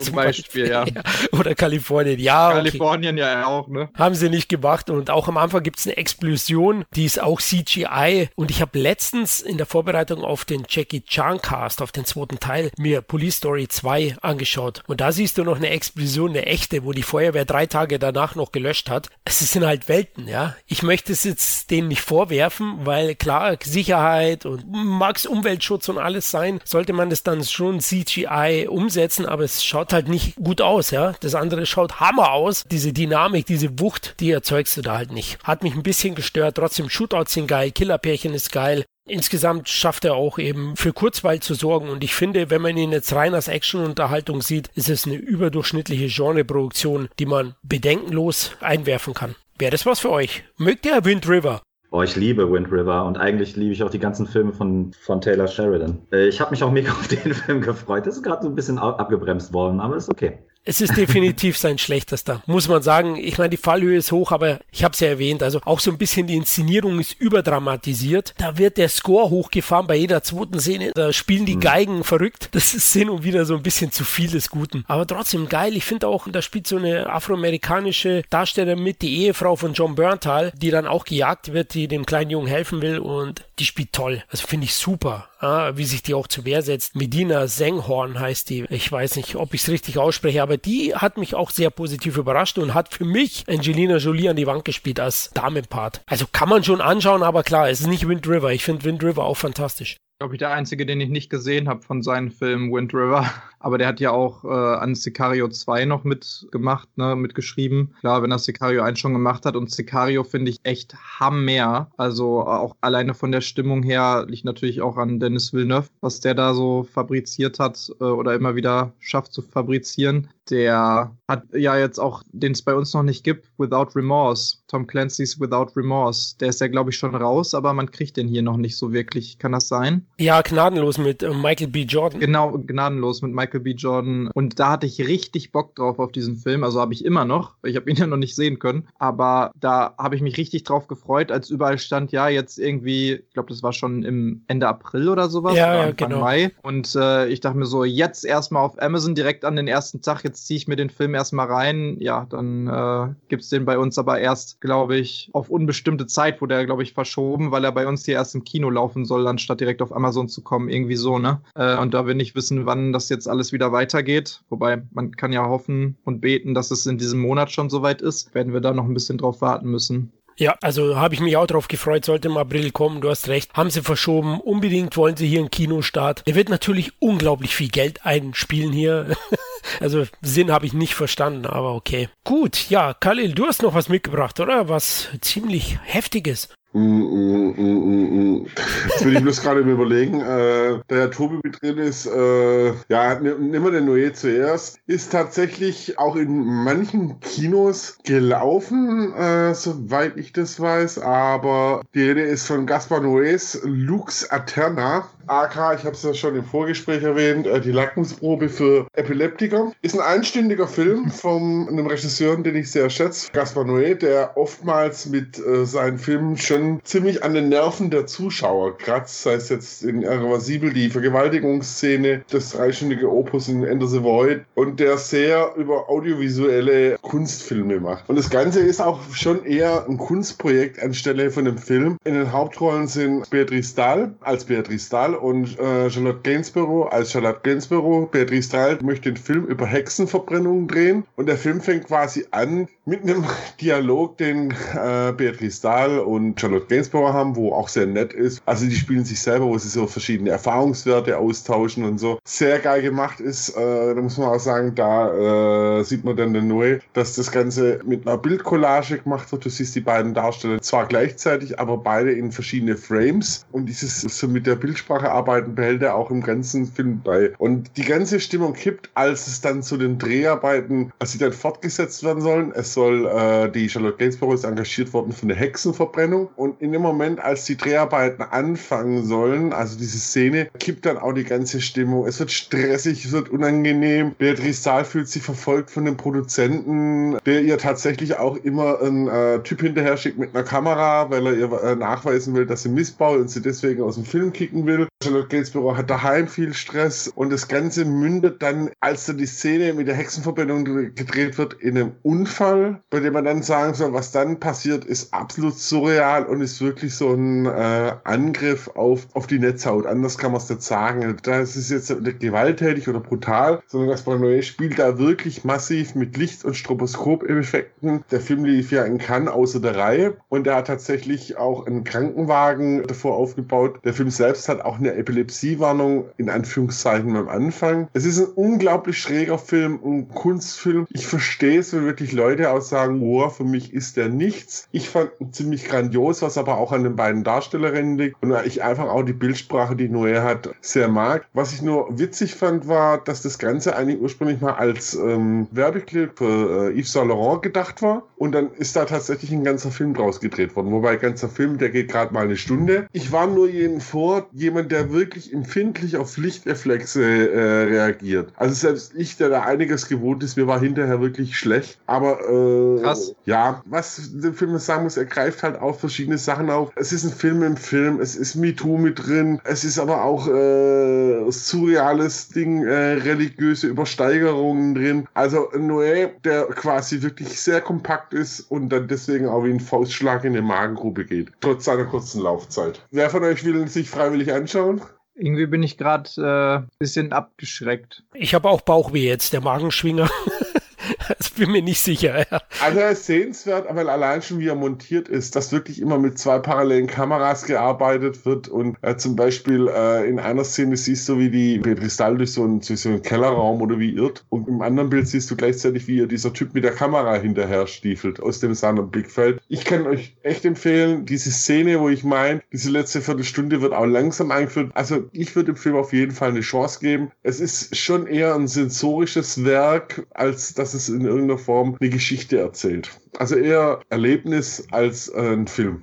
Okay, mal sehen. Ich muss mal schauen, der Stapel ist sehr hoch. Es ist mal vorgemerkt, zumal in meiner Blase, den sowieso sehr viele schon gesehen haben. Deswegen irgendwie muss man ihn wahrscheinlich gesehen haben. Ja, also es ist halt wirklich ein experimenteller Kunstfilm, aber ich fand ihn wirklich sehenswert. Verstehe aber auch, wenn, wenn der eine oder andere sagt, nee, für mich ist das nichts. Das klingt aber auch so ein bisschen nach einem Film, wo man halt wieder irgendwie in der richtigen Stimmung sein muss, um den zu gucken, den man nicht so mal eben Ach. zwischendurch gucken kann. Also quasi das genaue Gegenteil von dem, was wir jetzt über viele Netflix-Filme gesagt haben und Ja. was leider ja auch aktuell so ist, wo du den Film anmachst und du machst noch zehn andere Sachen und den Abwasch und weiß nicht was dabei und hast trotzdem nichts verpasst. Und hier musst du einfach genau wissen, auf was du dich einlässt und dann auch wirklich dich drauf einlassen, ne? Ja, also das wusste auch tatsächlich, das ist auch kein Film. Also ich dachte mir auch, äh, ich schaue den mal eben gemütlich an, aber er zieht dich relativ schnell in den Bann, weil, wie gesagt, er fängt relativ ruhig und harmlos an, wenn man so möchte, aber er steigert sich dann doch rein und sehr interessant gemacht und wenn man mit dem d'oeuvre von Noé was anfangen kann, sollten auf alle Fälle mal anschauen. Und ja, es ist ein nettes Gegending zu dem, was halt immer mehr durch diese Netflix-Streaming-Dienste kommt, zu diesen Fastfood-Geschichten. Das ist wirklich in einer Stunde reingepackt. Einfach mal was, wo man auch nochmal drüber nachdenkt, was einem der Regisseur damit sagen wollte, was jetzt genau der Sinn ist. Ich habe mir auch tatsächlich zweimal deswegen nochmal angeschaut. Wie gesagt, wer immer anfällig ist gegen so Lichtreizungen und ähnlichem, dann sollte man den Film mit einer gewissen Vorsicht anschauen. Ja, Micha, du hast doch auch noch einiges gesehen, oder? Ja, ich habe noch so zwei, drei Sachen auf Lager. Dann schieß mal raus, mal schauen, ob es uns auch die Augen verstrahlt. Du. Hoffentlich ist jetzt mal ein ganz großer Titel dabei. Ja, äh, äh. nach, nach, Army of the Dead und Godzilla kommt jetzt mal ein ganz großer Titel. Ähm, oh, jetzt. Trommelwirbel. Ja, komm, ich pick mir jetzt einfach mal Great White raus. High-Horror-Film. Oh, okay, ganz groß. der ist groß insofern, dass, also ich gebe mir jetzt mal Mühe, nicht meinen dritten Film heute zu zerreißen, das wird ganz schwer. Ja, ich sag's mal so, wie der deutsche Nebentitel, Hol tief Luft. ich drehe es mal positiv und sag euch, der Film lässt ganz viel Raum für neue Ideen und kreative Ansätze für zukünftige Filme, weil der wirklich, der hat wirklich alles in diesen Film gepackt, was man schon hundertmal gesehen hat und das auch noch schlecht umgesetzt. Also insofern hat er echt, wenn man seinen eigenen High-Horror-Film drehen will und äh, sich überlegen will, wie soll ich den aufziehen, dann muss man sich eigentlich nur den angucken, damit man weiß, wie man es nicht macht. Also das ist wirklich, ich weiß gar nicht, wo ich da anfangen soll. Also fängt schon mit den Figuren und der tiefgreifenden Geschichte an. Also blonder Surferboy sieht natürlich Hammer aus, blonde Modelfreundin, er glaube ich sogar ehemalige Meeresbiologe, klar, die sehen alle so aus, mit Wunde am Bein, weil er hatte mal einen Haiangriff, das wird ganz äh, dezent zwei, dreimal äh, erwähnt. Beide sind natürlich aber keine Biologen mehr, sondern knapp bei Kasse mit ihrem Flieger, der Touristen um die Inseln rumschippern sollte. Alles noch nie gesehen. Und ganz im Sinne von Jurassic Park 3 engagiert ein reiches Pärchen äh, die beiden für eine Touri-Reise. Tatsächlich auch einen Tag später geht's auch sofort los. Was soll man zum Hintergrund noch wissen, bevor ich jetzt zum, zum weißen Hai komme? Ah ja, sie ist auch noch schwanger. das gab's auch noch nie. Und bei dem reichen Pärchen, der Typ ist natürlich unsympathisch und hat Angst vor Wasser. Und äh, ja, die finden halt dann an dieser Insel, wo, wo das, das Pärchen hin wollte, übrigens um die Urne des Großvaters dort zu lassen. Keine Ahnung, wer sich den Scheiß äh, überlegt hat. Auf jeden Fall war das der Grund, warum die im Endeffekt dann dahin wollten. Und äh, finden keine zwei Minuten später dann auch schon äh, die Leiche von einem äh, Typen, der ziemlich offensichtlich angeknabbert wurde. Und überlegen sich mit, ihr, mit ihren Touristen an Bord zusammen, ja, wir können jetzt aber auch nicht zurück. Wir müssen jetzt schon die Frau finden von ihm. Also die finden noch das Handy, das übrigens noch aufgeladen ist und funktioniert. Und per Touchscreen von der Leiche können sie auch das Handy noch öffnen und finden halt aus, ah, das ist ein Pärchen wir müssen die Frau finden. Und dann fliegen die halt mit ihrem Flieger die ganzen Inseln ab. Es muss ja irgendeinen Grund geben, warum die im Endeffekt selber noch in Anführungszeichen Schiffbruch erleiden und im Wasser landen. Finden äh, die Frau ziemlich in alle möglichen Teile zerstückelt und kurze Zeit später greift der Hai dann auch schon das Flugzeug an, was natürlich sinkt. Und der Rest des Films sind dann fünf völlig egale Menschen in einem Boot, die sich alle nicht leiden können. Äh, lokaler Typ ist auch noch dabei natürlich. Äh, der ist Koch, warum auch immer. Und kämpfen dann für die letzten anderthalb Stunden halt gegen diesen weißen Hai an, den man nie sieht, weil das Budget einfach dafür nicht gereicht hat. Also der große Weiße ist auf jeden Fall nicht so groß, höchstens sein Schatten, den man vier, fünf Mal von so Drohnenaufnahmen sieht. Warum die Haie das machen, man weiß es nicht. Warum der Typ, der eigentlich schon mal von einem Hai angegriffen wurde, einfach die ganze Zeit tiefenentspannt ist, man weiß es nicht. Ach, keine Ahnung, da kommen so viele Sachen zusammen. Katrina Bowden hat da die Hauptrolle. Wer kennt sie nicht aus Sex Drive oder Piranha 3 Doppel D? An den kann ich mich aber noch erinnern. Ja, Star Power. An den Film, ja. Äh, sie kam mir tatsächlich auch bekannt vor. Sie hat tatsächlich auch eine Rolle bei Tucker and Dale vs. Evil. Äh, ist sie äh, das blonde Mädel, was die beiden da beschützen wollen. Auch Ansonsten, geil. Ja, genau. Also ich habe aber auch erst im Nachhinein rausgefunden, dass Katrina Bowden ist. Insofern, der ganze Film ist einfach so banal und egal, dass es wirklich wehtut. Und am Ende brüllen die Haie noch. Und dann dachte ich dann, ja, komm, nimmst du mal auf in die Liste, um euch den zu empfehlen. und äh, so ein Arsch. Ja, man muss ja auch einfach mal, man muss ja auch einfach mal Filme nennen, die ihr euch bloß nicht angucken müsst. Insofern noch ein bisschen Service und mehr möchte ich dann auch gar nicht zu dem sagen. Okay, also ich bin jetzt richtig heiß. Oder? Das, ist so eine positive Folge heute auch. Ne? ja. Hey, positiv ist auf jeden Fall, also wer aufgrund von Corona schon lange nicht mehr reisen war, die Orte da, also es ist wie bei The Shallows, sieht halt immer richtig geil aus, ne? Das muss man denen ja lassen. Haie greifen ja nie an hässlichen Ecken an. Die greifen ja wirklich immer nur an wunderschönen Stränden und, und Paradiesstränden an. Ja, man nennt sie auch die Konnoisseure des Meeres. Ja. okay, ja, auf jeden Fall äh, klingt das sehr, sehr gut. Den werde ich mir mal anschauen. Davor vielleicht dem von dem unbekannten Regisseur Steven Spielberg davor, dass man mal so einen Vergleich hat.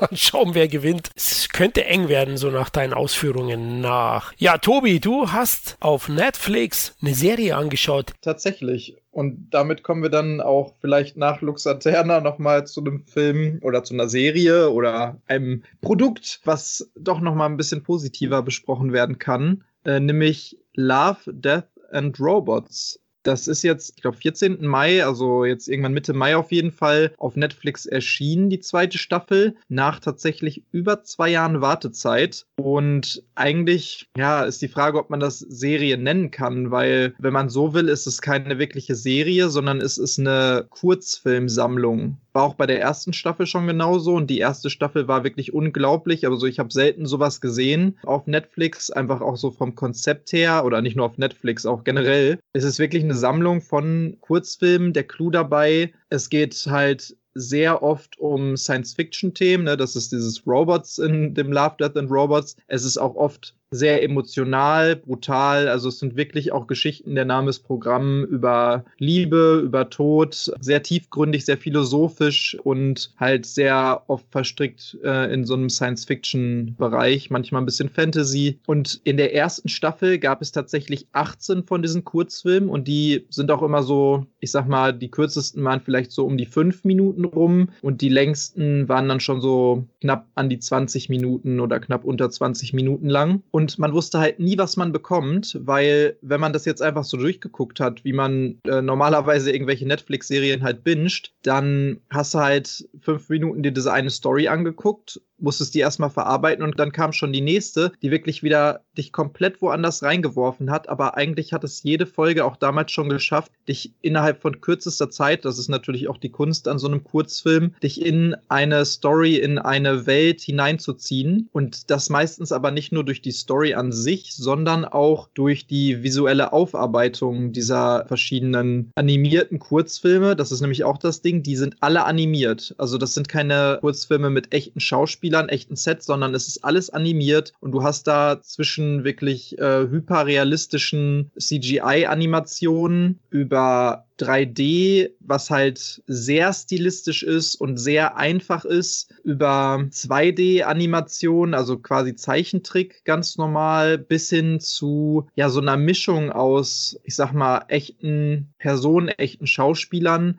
auch teilweise hochkarätig besetzt, die dann innerhalb einer animierten Welt sich vielleicht bewegen. Also wirklich den kompletten Mix aus allen möglichen Animationsarten, aber alles ist auf seine Art total einzigartig, total interessant. In der ersten Staffel war es jetzt so, dass bei diesen 18 Folgen, die da rausgekommen sind, eigentlich alle zumindest mal interessant waren. Mir subjektiv aber vielleicht so zwei, drei nicht ganz so gut gefallen haben oder auch vielleicht einfach etwas langweilig waren. Ich kann mal vielleicht so ein, zwei Beispiele geben zu so Stories, die da halt auch äh, mit dabei waren. Also zum Beispiel ist direkt der erste Titel in der ersten Staffel, das war Sunny's Edge und da geht es im Prinzip um Monsterkämpfe, Monster-Untergrundkämpfe, auch sehr realistisch animiert und sehr brutal, sehr extrem, aber immer mit so einem kleinen Twist dabei, total geil. Also genau das, was man eigentlich sehen möchte, wenn man sich so Kurzfilme anguckt. Und ich gucke mir auch oft auf YouTube einfach Kurzfilme an, auch animierte, weil die halt meistens es schaffen, innerhalb von kürzester Zeit dich wirklich in diese Welt reinzuziehen. Dann gab es aber auch eine Folge, wo es nur darum ging, dass ein Pärchen in eine neue Wohnung zieht, den Kühlschrank oder das Gefrierfach aufmacht und auf einmal sieht, dass da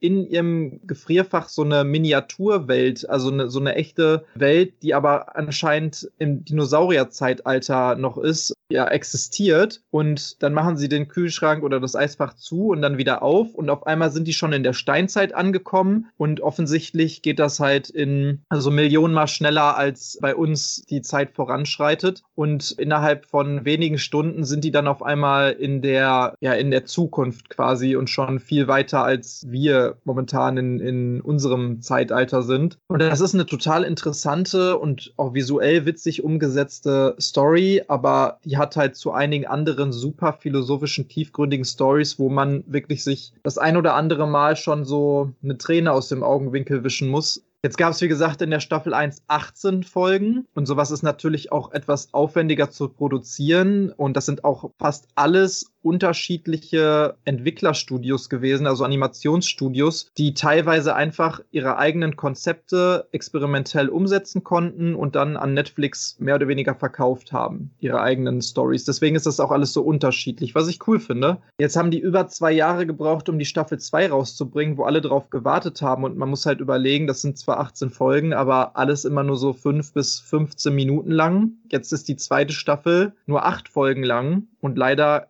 genauso kurz. Also die waren alle so plus minus zehn Minuten lang vielleicht die Folgen. Und das ist mein einziger Negativpunkt. Es war einfach irgendwie ein bisschen zu wenig. Also damit bist du innerhalb von ja knapp einer Stunde, anderthalb durch mit der gesamten Staffel. Deswegen kann ich eigentlich auch nur empfehlen, so habe ich es immer gemacht, sich nicht alles am Stück anzugucken, weil die sind halt echt eigentlich so gut und geben dir so viel, dass es auch reicht, wenn du dir einfach mal zehn Minuten anguckst, abends eine Folge oder zwei Folgen vielleicht maximal und dann habe ich mir die wieder für ein paar Tage später die nächsten Folgen aufbewahrt. Das werden die meisten wahrscheinlich auch gar nicht schaffen, weil es auch cool ist, sich die einzelnen Folgen anzugucken, aber irgendwie hat mir das dann noch so ein bisschen mehr gegeben in der Hinsicht und trotzdem hat es mich so ein bisschen mit Unbefriedigung und so ein bisschen Leere zurückgelassen, weil es einfach so wenig war. Das hat aber nichts damit zu tun, dass die jetzt irgendwie qualitativ schlecht gewesen wären. Also es sind genauso wie alles, was ich gerade gesagt habe über generell die erste Staffel. Du hast wieder extrem viele verschiedene Stile, du hast ganz unterschiedliche Stories, die auch sehr tiefgründig sind, sehr emotional sind und darüber kann ich eigentlich wenig, wenig Negatives sagen. Es wirkt halt alles so ein bisschen wie kleine Konzeptfilme, von denen man sich bei, sag mal, 99 Prozent denkt, wow, mach das doch mal in eine komplette Serie. Nimm das doch mal so als Pilotfolge für vielleicht eine zehnteilige Serie auf Netflix. Und ich weiß nicht, ob es vielleicht sogar so gedacht war, um zu gucken, wie das ankommt und daraus dann irgendwie was weiteres zu entwickeln, weil so wirkt es ein bisschen oder das würde mich auf jeden Fall freuen. Aber ansonsten kann ich nichts Negatives sagen. Es ist wirklich total Lustiges dabei, total brutales, Extremes dabei. Horror hast du mit dabei. Ja, es ist, bleibt nichts zu wünschen übrig, wenn man sich das alles einmal angeguckt hat und das letzte Erwähnenswerte wäre vielleicht noch, dass du auch teilweise bei den Drehbuchautoren oder auch bei den Regisseuren der einzelnen Folgen echt relativ bekannte Namen hast. Zum Beispiel eine Folge der zweiten Staffel und der hat auch damals schon eine Folge in der ersten Staffel mit äh, Regie geführt, ist zum Beispiel Tim Miller. Und Tim Miller, der ist bekannt für auch solche Filme wie äh, Deadpool, kennt man vielleicht, hat man schon mal gehört. Oder Scott Pilgrim gegen den Rest der Welt. Tor 2 will ich jetzt nicht unbedingt. Äh, Nie gehört ja, erwähnen dabei. Der Terminator Dark Fate. Aber auf jeden Fall hat er schon einige echt bekannte Filme gemacht, auch als Regisseur. Auch vorher schon einige Animationsfilme. Also, ja, ich kann es wirklich nur jedem empfehlen. Das ist meiner Meinung nach eine der Serien, die man unbedingt geguckt haben muss und äh, die ich auch wirklich jedes Mal, wenn mich irgendjemand fragt, hast du was, was ich auf Netflix gucken kann, die ich jedem uneingeschränkt empfehlen kann.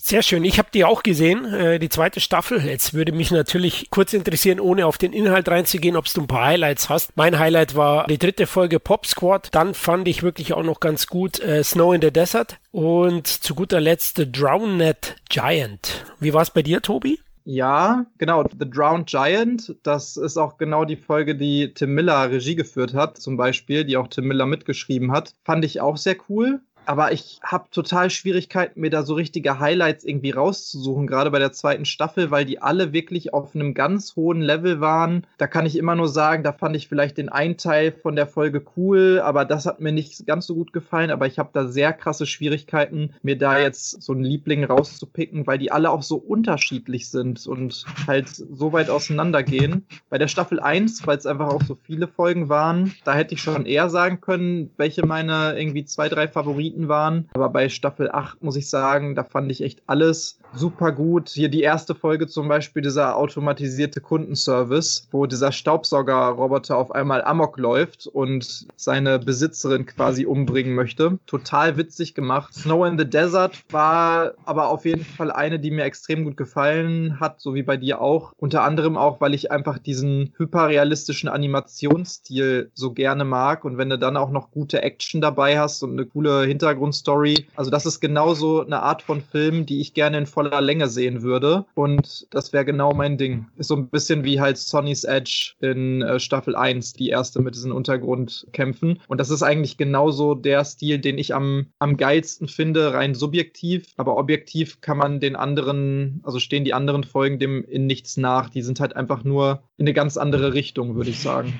Ja, es ist das klassische Konzept einer Anthologieserie, kann man es, glaube ich, so betiteln. Mhm. Und gefällt mir auch sehr gut. Also du hast schon gesagt, ich finde auch den größten Schwachpunkt, dass es nur acht Folgen sind. Ich finde trotzdem die zweite Staffel etwas schwächer. Es gibt eine Folge Eis, hat mir nicht so gut gefallen. Äh, visuell super, aber inhaltlich, ja. Und manche äh, Folgen tun inhaltlich schon sehr an der, an der Sci-Fi-Popkultur klauen. Ja? Sehr vordergründig. Auch wenn es gut ja. ist. Pop Squad ist zum Beispiel so eine Blade Runner-Version, obwohl ich die Folge mhm. richtig geil finde, aber ganz klar, ob es die Fahrzeuge sind oder auch die Motivation und, und den Auftrag der Hauptfigur, es ist absolut Blade Runner. Man muss natürlich auch sagen, also äh, gebe ich dir hundertprozentig recht, es klaut in Anführungsstrichen oder lässt sich zumindest inspirieren von vielen bekannten Science-Fiction-Klassikern und hat auch immer wieder sehr viele Klischees mit dabei, die auch tatsächlich sehr offensichtlich dann mit eingebaut sind. Aber man muss auch sagen, es ist halt hochpoliert bis zur absoluten Obergrenze. Das heißt, selbst wenn dann viele offensichtliche Inspirationen mit dabei sind, sind sie halt vermixt zu so einer Genremischung, die wirklich alle Teile nimmt aus verschiedenen Bereichen und daraus wieder das Beste macht, was man irgendwie machen könnte, würde ich fast schon sagen. Plus dann nochmal diese coolen verschiedenen Stile, die da mit dabei sind. Also das ist schon cool und vor allen Dingen finde ich das einfach immer so, ich habe es ja gerade schon noch ein paar Mal genannt, ich finde, das ist so eine krasse Kunst. Deswegen gucke ich teilweise auch, da habe ich Zeiten, da gucke ich Kurzfilme viel lieber als so längere Filme, weil es einfach so was Besonderes ist, innerhalb von zehn Minuten die gesamte Emotionalität, die halt so der typische Hollywood-Film innerhalb mittlerweile ja fast schon im Durchschnitt eher zweieinhalb Stunden als äh, anderthalb Stunden versucht rüberzubringen. Und du schaffst es, Charaktere vorzustellen. Es muss einfach alles viel pointierter sein. Du musst innerhalb, also nichts darf verschwendet sein. Jeder Satz, den jemand spricht, jede Bewegung, jede Mimik, die irgendjemand macht, das muss bewusst Story und Charakterzüge übermitteln. Und es ist halt wirklich so, dass da im Prinzip keine Sekunde zu viel drin sein darf und alles irgendwie einen gewissen Sinn haben muss. Und dadurch wirken die meistens auch einfach besser, diese Filme, anstatt halt eben diese anderthalb Stunden bis zweieinhalb Stunden Filme. Und ich rede jetzt halt von dem durchschnittlichen Hollywood oder typischen mittlerweile auch Netflix Film, der halt, also wo du dir wirklich denkst, da hätte man auch eine halbe Stunde rausnehmen können oder wie bei Army of the Dead hätte man auch eine Stunde rausnehmen können und man hätte im Prinzip immer noch das Gleiche gehabt. Weißt du, also diese ganzen Probleme ja. haben solche Kurzfilme nicht und dadurch sind sie einfach so besonders und auf so einem hohen Level und das finde ich einfach eine ganz eigene Kunst an sich. Absolut, ja. Und Kalle, ich glaube, so wie ich weiß, hat dir die erste Staffel auch gut gefallen. Ja, die erste Staffel hat mir ziemlich gut gefallen. Ich mag ja auch so Anthologien, weil ähm, ich finde halt, das Schöne ist halt, man kann die immer so als Zwischendrin-Snack äh, auch machen. So habe ich es auch mit der ersten Staffel gemacht, dass ich das immer mal wieder dazwischen geschaut habe. Da ist es auch nicht schade, wenn dann die Serie mal irgendwann dann doch in Versenkung verschwindet. Aber die erste Staffel fand ich wirklich sehr genial. Ein paar wirklich bittere Stories drin gewesen. Die zweite habe ich jetzt leider noch nicht gesehen, weil wollte ich mir aufheben für irgendwann mal zwischendrin. Aber Bock habe ich drauf, weil ich jetzt zum Teil auch tatsächlich die Macher, die dahinter stehen, die Autoren und so äh, kennen. Und ja, natürlich, sie bedienen sich sehr in der Populärkultur, aber das macht für mich auch ein bisschen den Reiz der Serie auch einfach aus. Also ich freue mich drauf, ist auf alle Fälle auf meinem demnächst Anschaustapel. Sehr schön, sehr schön. Und du hast ja auch eine Netflix-Serie geschaut, ne? Zuletzt. Ja, tatsächlich. Äh, man gibt es ja nie auf. Ich muss auch dazu sagen, ich bin ein großer Freund vom Comicwesen, weil Mark Miller hat ein paar wirklich ziemlich abgefahrene Sachen gemacht. Unter anderem sein bekanntestes hier in Deutschland dürfte kick sein. Und zu Jupiter's Legacy, was so ein bisschen eine Mischung ist aus Justice League meets The Boys, war ich mal sehr gespannt, weil das Comic auch in der Millerverse erschienen ist. Das ist so die Sachen, die quasi nicht bei DC rauskommen, weil zu gewalttätig und ähnlichem. Hat acht Episoden und erzählt quasi so leider nicht mal komplett den ersten Handlungsstrang im Comic. Funktioniert auf zwei Ebenen. Die eine Ebene ist die Jetztzeit, äh, wo man die Superhelden sieht, die äh, so ein bisschen auch alle in einer Identitätskrise sind. Da ist der große Superheldenübervater, der mächtigste von denen, Utopien, der halt der Meinung ist, man muss den Status quo beibehalten, man soll sich nicht allzu sehr in die Belange einmischen. man darf niemanden töten und da gibt es durchaus auch mit, mit äh, und auch mit Youngster-Helden, die da das doch ein bisschen anders sehen und vor allem nachdem, ich denke, das kann man gleich, äh, das spoilere ich jetzt einfach mal ein bisschen, vor allem nachdem schon in der ersten Folge es zu einem Kampf kommt, wo tatsächlich ein vermeintlicher Superschurke vom Sohn von Utopien getötet wird. So sehr ist der Spoiler dann auch nicht, wenn ich genau drüber nachdenke. Und was gewissermaßen auch ein bisschen die Türen aufmacht, ist es eigentlich noch zeitgemäß, dass Helden quasi immer so ein, so Ehrenkodex haben, während die Gegner drauf scheißen. Der zweite Handlungsstrang spielt in den 20er Jahren, wie die Uhr, also wie die Helden zu ihren eigentlichen Superkräften kommen. Interessanterweise wird diese, äh, diese zwei Handlungsstränge komplett beibehalten bis zur letzten Staffel. Also ist nicht nur, dass es mal kurz äh, wie im Comic äh, in ein paar, in ein, zwei Rückblenden abgefrühstückt wird, sondern es ist tatsächlich so, dass diese zwei Handlungsstränge fast schon gleichberechtigt nebeneinander herlaufen, was aber schon eine der ersten Schwächen der Serie ist, weil der Handlungsbogen in den 20er Jahren, der zwar zu Ende gebracht wird, im Gegensatz zum anderen Handlungsbogen, der zieht sich einfach und bringt auch immer wieder ein bisschen die Geschwindigkeit raus. Zudem, also das ist die nächste Schwäche der Serie, äh, muss man einfach sagen, wirken viele Kostüme Kostüme, wirken auch viele CGIs oh, recht ja. günstig. Als ich gehört habe, was die, ganz schlimm. Als ich gehört habe, was die Serie gekostet hat. Gut, ich weiß, es gab Nachdrehs, aber ich frage mich, haben die komplett alles nachgedreht? Weil äh, anders lässt sich das teilweise nicht erklären. Und, Wo lag äh, denn das Budget, weißt du das? 200 Millionen.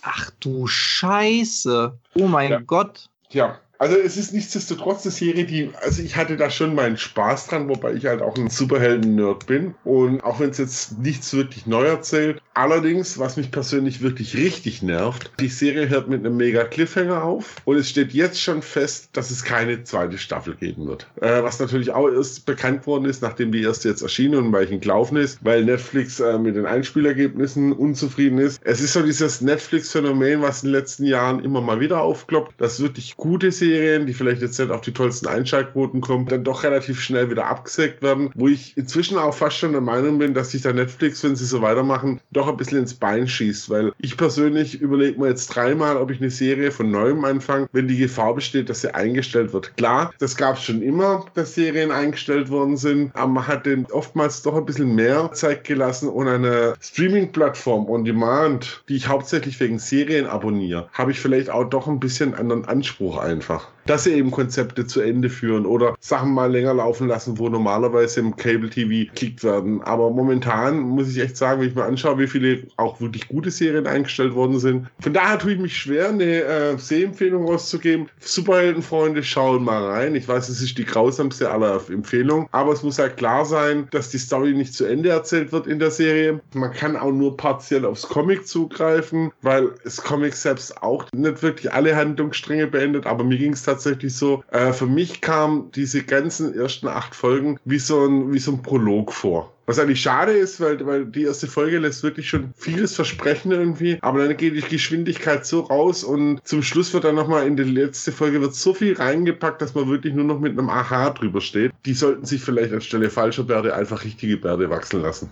Ey, es ist gerade diese Bärte auch, ne, das finde ich ganz, ganz schlimm. Also, wie, wie billig das alles aussieht. Die, die Kostüme, die sahen, das ist mir auch sofort aufgefallen, die sahen aus wie so Cosplayer, also wie gute Cosplayer Cosplayer. Und ich will jetzt nicht übertreiben oder irgendwas, sondern es sah wirklich aus, wie als wenn du jemanden hättest, der halt ein guter Cosplayer ist und der wird jetzt einfach ganz normal so von der Kamera gefilmt und hat sich aber noch ein Bart angeklebt oder sowas, mhm. der dann vielleicht doch nicht so gut aussah. Und auch teilweise leider die Effekte. Also, wo du jetzt sagst, 200 Millionen, wenn man sich überlegt, wie gut zum Beispiel Effekte in einem The Boys oder sowas auch mittlerweile schon sind. Mhm. Und die Serie kostet ja jetzt auch nicht drei Milliarden oder sowas. Wobei man fairerweise zu den Kostümen sagen muss, die sehen tatsächlich tatsächlich sehr nach den Comics-Sachen aus. Das muss man schon sagen, aber es wirkt halt trotzdem. Ist halt die Frage, ob man dann den Weg des Comics geht mhm. oder ob man jetzt sagt, wir machen halt komplett neue Kostüme, die halt ja, oder zumindest ein bisschen anpasst, so dass es halt so ein bisschen in der Realität vielleicht ne, noch basiert ist oder so. Wobei damit kann ich noch leben. Ich finde es okay. Ich kenne jetzt die Vorlage natürlich nicht, aber wenn man sich da jetzt sehr daran gehalten hat, dann finde ich das okay. Aber gerade bei den Effekten, also die haben natürlich auch alle irgendwelche Superkräfte und dann kommen da irgendwelche Strahlen raus oder alleine schon, wenn die so durch die Luft fliegen. Es sieht immer aus, als hätten die die gerade in ein Seil gespannt und mal eben so mit einem Kran da irgendwie rübergetragen. Also ich kann mich da an kaum was erinnern, was ich wirklich gut aussehend und passend fand. Und das hat mich sogar schon rausgerissen, wie hässlich ich das teilweise fand und wie schlecht ich die Effekte fand. Und deswegen muss ich sagen, dass mir fast immer, wenn in diesen Handlungsstrang, der in den 20er Jahren gespielt hat, gesprungen wurde, dass ich da immer das Gefühl hatte, das ist jetzt eine Serie mit viel Budget, auch wenn ich dir voll recht gebe, dass das leider immer aus der eigentlichen Story halt ordentlich Geschwindigkeit rausgenommen hat. Aber ich habe mich eigentlich schon immer darauf gefreut, wenn es wieder in die Vergangenheit zurückging, in diesen Flashback, weil da hat es gewirkt wie aus einem Guss. Da haben die Charaktere normal ausgesehen und nicht halt mit so einem langen weißen Rauschebart und langen weißen Haaren oder irgendwas und halt irgendwie ein bisschen mit Make-up versucht, älter zu schminken und sowas. Und die sahen halt alle jetzt so aus. Dieser, dieser Schwarze in dem Rollstuhl, der sah, sah aus wie ein 20-Jähriger mit Make-up und gefärbten Haaren. Ich finde vor allem, man muss halt auch sagen, gerade im Jahr 21, es gibt halt wirklich, also fern jetzt mal von dem, was Disney macht und äh, fern von dem, was im DC-Universe passiert äh, oder das Arrowverse, wie es genannt wird, es gibt halt echt wirklich gute Indie-Serien. Wenn, wenn ich mir da also Boys anschaue, Invincible oder Watchmen, Total. das waren mhm. tolle Serien und Jupiter's Legacy hätte vom Story-Inhalt her schon das Potenzial dafür gehabt, aber es ist halt ja. leider echt verschenkt worden. Und so nett diese Idee war mit diesen zwei Handlungssträngen, es zieht sich dadurch und dadurch bleiben aber mhm. im, im eigentlichen Haupthandlungsstrang echt Fragen offen einfach. Ja, ich gebe dir total recht. Also ich muss auch sagen, das, was mich tatsächlich noch, ich habe da mit einer Freundin noch drüber geredet, die es auch geguckt hat, die sagte auch sehr enttäuschend, auch teilweise leider, wie die Charaktere gezeichnet werden, weil die sind schon sehr eindimensional. Also du hast dann halt wirklich zu jedem Charakter, der da vorgestellt wird, und wie gesagt, ich kenne ja die Vorlage nicht, aber ich kann mir vorstellen, dass es gerade in einem Comic auch von Mark Miller doch etwas tiefer gehender ist. Aber hier hast du wirklich Charaktere, die eigentlich immer nur die gleichen fünf Sprüche bringen und die durch irgendwie eins, zwei zwei Charakterzüge wirklich schon perfekt beschrieben werden können. Zum Beispiel den Utopian, der eigentlich immer nur darauf bedacht ist, seinen Ehrenkodex noch weiter ja, aufrecht zu erhalten und mit seinem Sohn irgendwie und seiner Tochter eine vernünftige Beziehung aufzubauen. Dann hast du den Sohn, der sich denkt, oh, ich werde nie so gut sein wie mein Vater. Dann hast du die Frau, die sich nicht ernst genommen fühlt. Dann hast du die Tochter, die drogensüchtig ist und eigentlich nur rebellieren will. Und damit hast du die Charaktere eigentlich schon eins zu eins perfekt beschrieben, wie sie in der Serie dargestellt sind. Und das ist sehr schade, dass das, obwohl die Serie sich eben doch recht zieht durch diese verschiedenen Längen und diese Sprünge, nie so richtig tief reingegangen wird oder du auch Charaktere hast, die vielleicht doch etwas komplizierter sind und mit denen du dann so richtig mitfiebern kannst. Aber das Einzige, was mich dabei gehalten hat, war eben die Story, weil ich mir dann doch dachte, ich will jetzt wissen, was ist mit dem und dem Charakter passiert, wie haben die denn vielleicht ihre Kräfte bekommen und was hat das alles zu bedeuten, was ist das große Ganze dahinter. Und dann ist es halt noch viel ärgerlicher, dass dann auf einmal gesagt wird, die Serie ist abgesetzt. Und mittlerweile ist Netflix vor allen Dingen dabei, also weißt du, wenn nach zwei, drei Staffeln gesagt wird, das bringt nicht den äh, gewünschten Erfolg, wir müssen die jetzt absetzen und wir geben denen jetzt noch vielleicht irgendwie ein paar Folgen, wo wir das dann irgendwie abschließen, zumindest die Story, oder wo wir sagen, ey, die ersten beiden Staffeln waren nicht so gut, die dritte Staffel läuft auch nicht so gut, jetzt schreiben wir das irgendwie so ein bisschen um, dass man zumindest ein halbwegs befriedigendes Ende hat. Aber mittlerweile ist Netflix halt so extrem dabei, dass teilweise Serien schon abgesetzt werden, bevor man überhaupt die Möglichkeit hatte, sich die bei Netflix anzugucken. Also die kommen dann irgendwie am 24. Mai von mir aus, werden die auf Netflix hochgeladen und zwei Wochen später, wo man wirklich gerade die Möglichkeit hatte, die erste Staffel sich anzugucken, kommt die Meldung,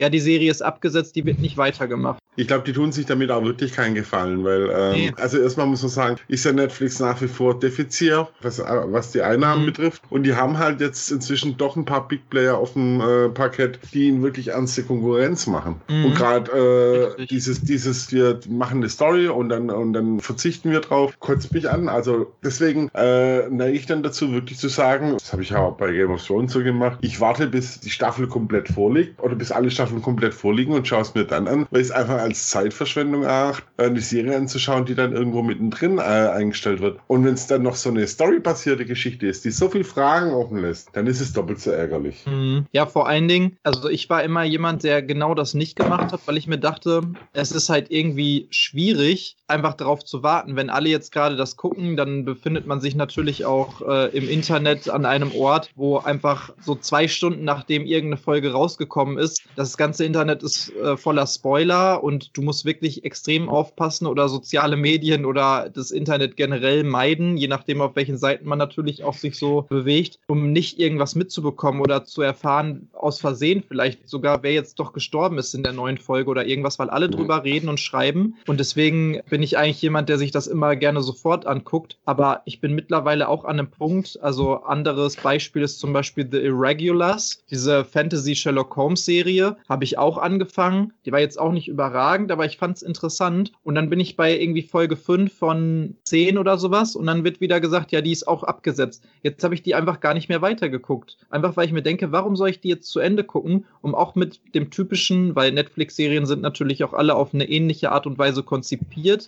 mit Cliffhanger am Ende, so dass du sie durchbingen kannst und dass es immer so eine Verbindung gibt. Also theoretisch, wenn du einpennst und ähm, Netflix spielt die alle weiter ab, dann läuft das so durch und du merkst nicht mal was davon. Und es gab wirklich einige Serien mittlerweile. Also ich könnte bestimmt so 10, 15 Serien innerhalb der letzten zwei, drei Jahre nennen, die ich cool fand, die ich wirklich auch gerne geguckt habe, die dann nicht weitergeführt worden sind. Und ich verstehe auch nicht so hundertprozentig, nach welchen Kriterien Netflix dann davor geht. Also, weil Erfolg ist natürlich meiner Meinung nach auch, wie viele Leute das gucken. Aber offensichtlich ist bei Netflix nicht entscheidend, wie viele Leute sich das auf Netflix angeguckt haben, sondern wahrscheinlich sowas wie, wie viele neue Abonnenten oder neue Abonnements wurden abgeschlossen aufgrund dieser Serie. Und wenn dann halt wirklich alle schon vorhandenen Netflix-Nutzer eine Serie gucken, dann würde das ja für die im Prinzip 0 Euro oder 0 Dollar generieren, weil die haben ja schon alle ein Abo abgeschlossen. Das heißt, mhm. eigentlich brauchst du Serien, wo es neue Abonnements gibt, die abgeschlossen werden oder Abonnements erneuert werden, die schon bestehen oder sowas für gewisse Serien. Und wenn das nicht da ist, dann wird die abgesetzt. Und da sind die einfach meiner Meinung nach viel zu schnell. Und ich finde es eigentlich auch gar nicht schlecht, da hatte ich auch schon mal mit Michael drüber gequatscht, dass zum Beispiel Disney Plus mittlerweile zu einem Modell geht, wo man wieder wöchentlich halt Serien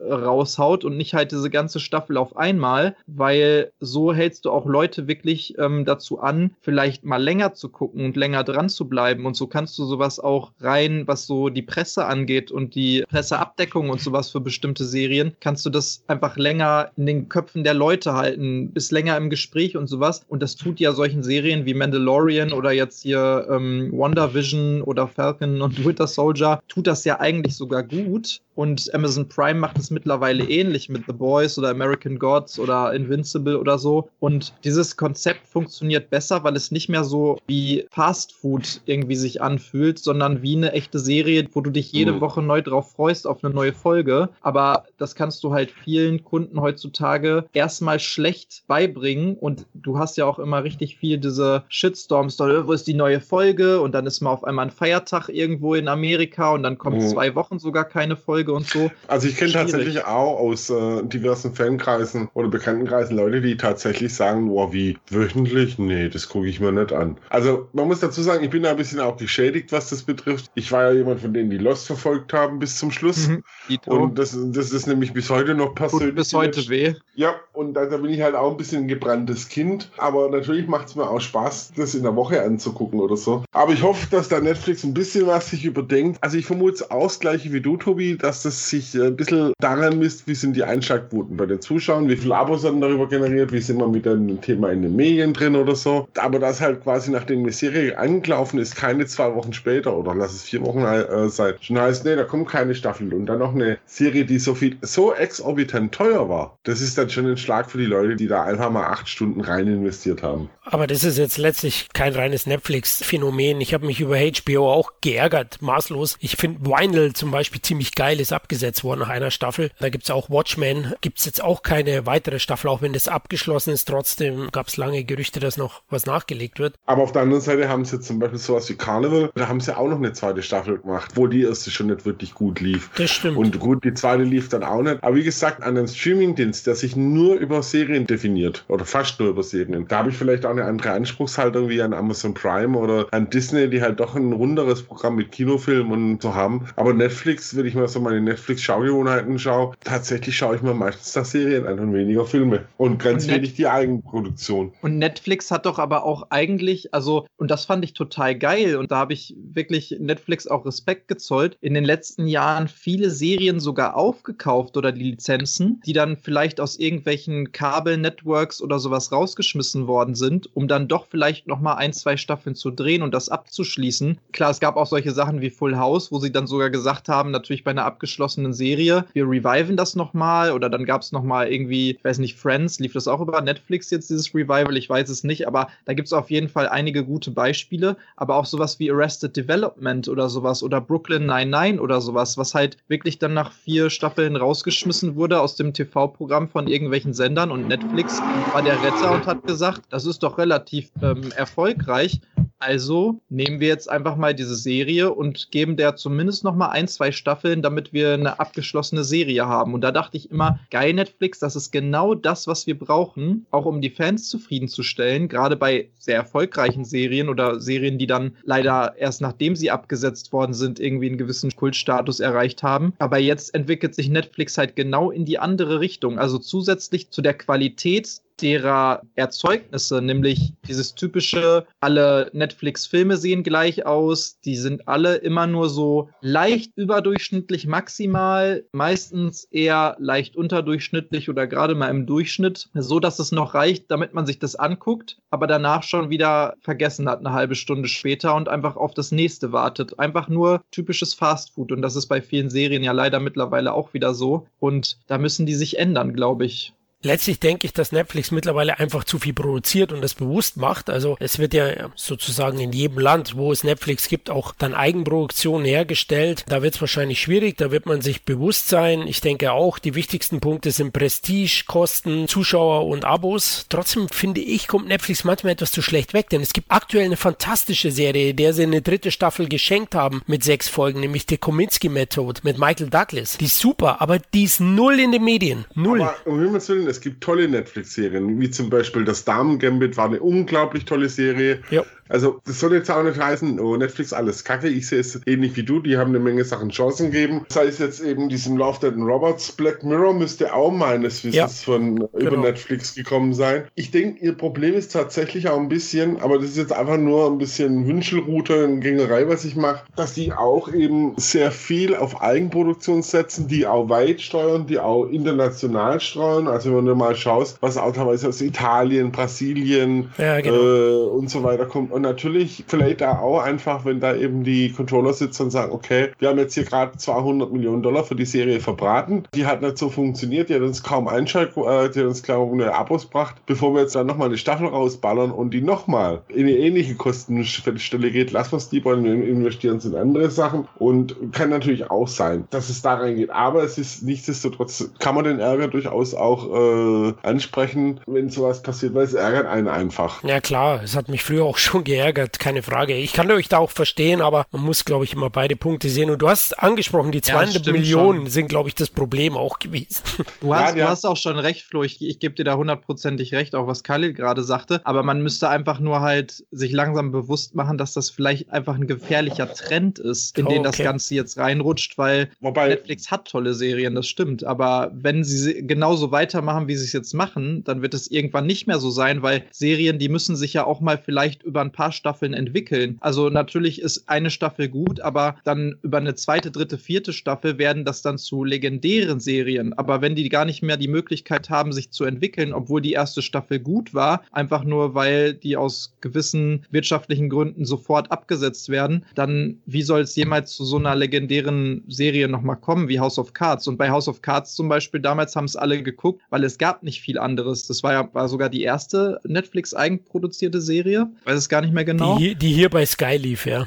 ja, genau, ja klar. Also da war es ja dann auch noch so, dass die teilweise, ich glaube, auch dann einmal pro Woche eine Folge rausgebracht haben und so, eben weil es noch ganz normal im Fernsehen lief. Aber so eine Serie konnte sich dann erstmal entwickeln. Heutzutage geben die denen gar nicht mehr die Möglichkeit, sondern die geben, wie viel ist das Etat? Irgendwie knapp unter 20 Milliarden pro Jahr, die Netflix ausgibt für neue Produktionen, neue Konzepte und sowas. Und dann hauen die die Hälfte davon auf einmal nach einer Staffel wieder raus, weil es nicht die gewünschte gewünschte Abozahl bringt oder irgendwas. So kann das ja gar nicht funktionieren. Niemand hat die Möglichkeit, alle Serien, die auf Netflix kommen, sofort zu gucken und dann nochmal irgendwie Abos abzuschließen. Weißt du, was ich meine? Und ich finde ich finde tatsächlich auch, man muss auch einer äh, Serie auch eine Chance geben, sie vielleicht zum Ende zu bringen. Das heißt, sind sie immer noch drei Folgen hinterher dreht oder einen Film oder ähnlichem. Ich meine, wenn ich sowas mitbekomme wie Glow, ja, wo, wo, wo, drei Staffeln gedreht worden sind und man cancelt dann die vierte, denke ich mir auch, ich habe diese Serie, die ich auch wirklich sehr geil fand, wirklich über drei Staffeln verfolgt. Die war ja jetzt auch nicht wenig erfolgreich. Die war auch ein Kritikerliebling, kam gut an, aber dann äh, zusätzliche Kosten, Covid-19 und schon hat man gesagt, also erst hieß es, äh, sie wäre verschoben worden, aber jetzt ist sie wohl komplett gecancelt worden, die vierte Staffel. Und sowas finde ich halt schade und man muss sich da, finde ich, auch schon den Zuschauer reindenken. Ich muss meinen Zuschauer auch eine Gewissheit geben, dass ich eine Story zu Ende erzähle. Oder ich mache meine Serien so, dass die Serien, die Staffeln in sich abgeschlossen sind. Jupp, also da sind wir einer Meinung, keine Frage. Also ich finde auch den Trend gefährlich, aber aktuell gibt es eben noch solche Sachen wie Kominski, Method und Glow habe ich auch fantastisch gefunden. Das ist ja mit den Damen-Wrestlern aus den 80ern. Geile Serie. Die Frage ist ja auch, auch wenn es gute Serien gibt, wenn du jetzt anfängst oder eine Serie rauskommt, in welche willst du dich investieren? Wenn du weißt, dass es eine 75-prozentige Wahrscheinlichkeit gibt, dass diese Serie halt danach nicht mehr existiert. Weißt du, was ich meine? Also klar gibt es dann halt klar. halt geile Serien, aber die guckst du dann und dann ist von den drei Serien, die du vielleicht guckst, sind genau da nicht die dabei, die weiter fortgeführt werden. Und die Wahrscheinlichkeit ist ja jetzt wirklich mittlerweile auch schon sehr hoch. Und das sind auch die Serien, die dann auch beworben werden auf der Netflix-Startseite. Also die wollen quasi, dass du diese Serien guckst und trotzdem werden sie ja danach offensichtlich abgesetzt. Also ist die einzige Möglichkeit, um nicht so enttäuscht zu werden, im Prinzip, genau wie Kali auch am Anfang sagte, Serien zu gucken, die schon abgeschlossen sind. Wo du weißt, ich kann die jetzt durchgucken und danach habe ich eine abgeschlossene Serie geguckt, aber du darfst keine Serien mehr anfangen, die halt nur eine Staffel haben oder gerade rausgekommen sind. Und das würde dem Ganzen, und ich glaube, das geht so ein bisschen in die Richtung, weil du kannst die Leute irgendwann nicht mehr damit ködern, wenn die eh wissen, dass wird, es gibt keine Sicherheit, dass das weiter fortgeführt wird. Und das würde dann ja so ein Teufelskreis bedeuten für Netflix. Die Leute gucken diese ganzen Serien gar nicht mehr und dann werden die ja noch mehr abgesetzt und so weiter und so fort. Also irgendwie weiß ich nicht so hundertprozentig, was die damit bezwecken wollen. Und ich hatte ja zum Beispiel auch einmal hier eine Folge aufgenommen mit Stefan Tietze, der die deutsche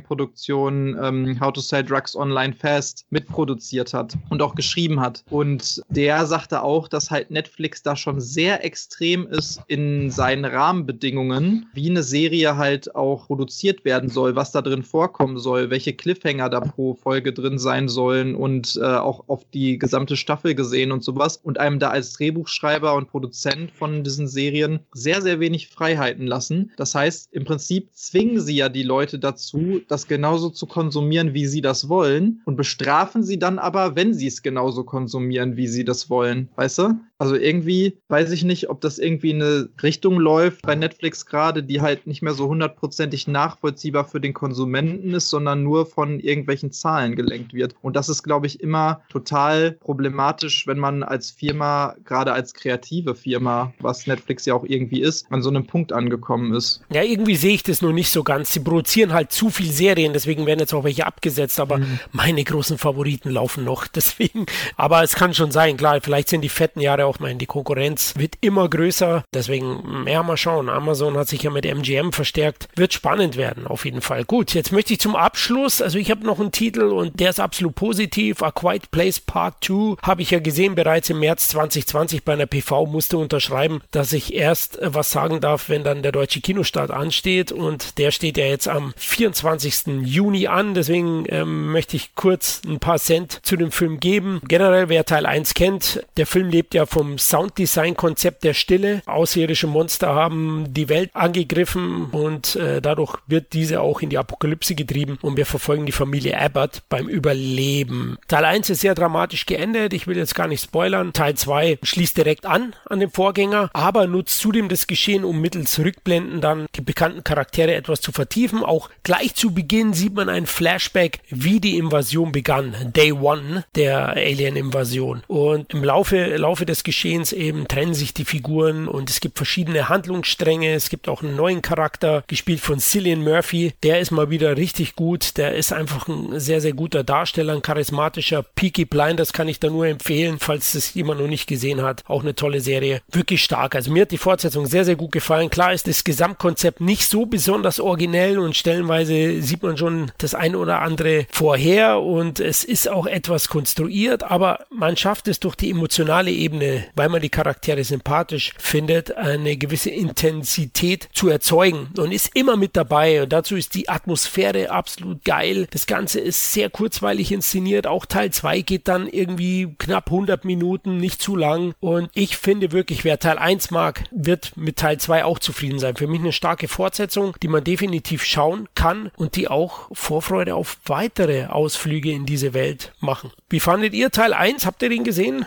Teil 1 fand ich super und Teil 2 würde ich mir auf alle Fälle auch anschauen unbedingt im Kino in den USA ein Riesenhit. 61 Millionen Dollar Budget hatte Teil 2 und ist jetzt schon bei 100 Millionen Dollar Einspiel allein in den USA. Also großer, großer Erfolg. Der erfolgreichste Start in der Covid-Zeit in Amerika. Micha, du bist ja auch ein großer Fan, oder? Übertreiben. Ja, ja, auf jeden Fall. Der steht auch auf meiner Watchlist ganz vorne. Ja, ich freue mich auf jeden Fall, dass es jetzt auch bald mit den Kinos wieder losgeht und ich den dann vielleicht auch irgendwann mal endlich sehen kann. Wann ist das denn bei euch so? Also sind bei euch jetzt schon irgendwelche Kinos geöffnet? Ich meine ja, glaube ich, nach den Regeln an sich äh, müsste alles unter einer Inzidenz von 100 theoretisch wieder Kinos die Möglichkeit gegeben haben zu öffnen, aber irgendwie hat man sich gemeinschaftlich noch dagegen entschieden. Ne? Nicht unbedingt. Also hier in äh, Nürnberg hat das Cinecittà, was jetzt kein kleines Kino ist, tatsächlich offen. Die haben sich einfach mal mit den Verleihern zusammengesteckt in München, das weiß ich, die großen Multiplex-Kinos und auch hier in Nürnberg die ganz großen Multiplex-Dinger, die haben tatsächlich noch nicht offen, weil die einfach sagen, nee, äh, also die schieben es ein bisschen auf den Filmverleih, aber ich denke, das spielt halt auch nochmal eine Rolle einfach, dass viele von diesen Großraumkinos von Essen und Trinken leben und es geht ja nicht in, äh, ja. im Kino derzeit. Ja. Und dann äh, ist es einfach so, da denke ich mal auch, ist halt die Frage, ob ein Kinobetreiber, ob es sich für den rechnet, dann aufzumachen, Personal äh, auf die Abstände zu achten oder ob er gleich sagt, ich lasse zu und kassiere da entsprechend noch die Hilfen rein. Also ich mhm. bin mal gespannt. Aber wie gesagt, so die kleinen Indie-Kinos, diverse in München, auch das Werkstattkino, äh, hat auch schon wieder geöffnet. Es läuft an. Ja, sehr geil. Also das letzte, was ich jetzt auch gelesen hatte, war, glaube ich, gemeinschaftlich ab 1. Juli, wo dann auch die nächsten Premieren, Filmpremieren von Filmen, die halt schon teilweise auch länger hätten herauskommen sollen, terminiert sind. Und ich kann es gar nicht sagen, wie sehr ich es vermisse, einfach mal ins Kino zu gehen. Ich weiß noch genau, mein letzter Kinofilm war Tenet und ich glaube, das war am 31. Juli letztes Jahr, müsste hinkommen. Und ich vermisse es so krass, einfach nur wieder ins Kino zu gehen, geilen Film, den ich noch nicht gesehen habe oder den ich mir immer nicht zwischen Tür und Angel auf Netflix angucke, mir reinzuziehen und dafür aber auch dann eine leckere große Portion Popcorn, eine Cola dazu. Es ist unglaublich und freue mich so sehr darauf, dass das jetzt alles langsam wieder äh, anläuft. Ich glaube, da werde ich dreimal die Woche im Kino sein, wenn es genug Filme gibt, die da rauskommen. Aber jetzt hat sich ja einiges aufgestaut in den letzten Jahren, anderthalb Jahren quasi. Genau, also freue ich mich genauso. Äh, Micha, zum Abschluss, du hast, glaube ich, auch noch einen Film, einen Netflix-Titel, ne? Ja, ich, ich habe gerade überlegt, ich hatte noch zwei,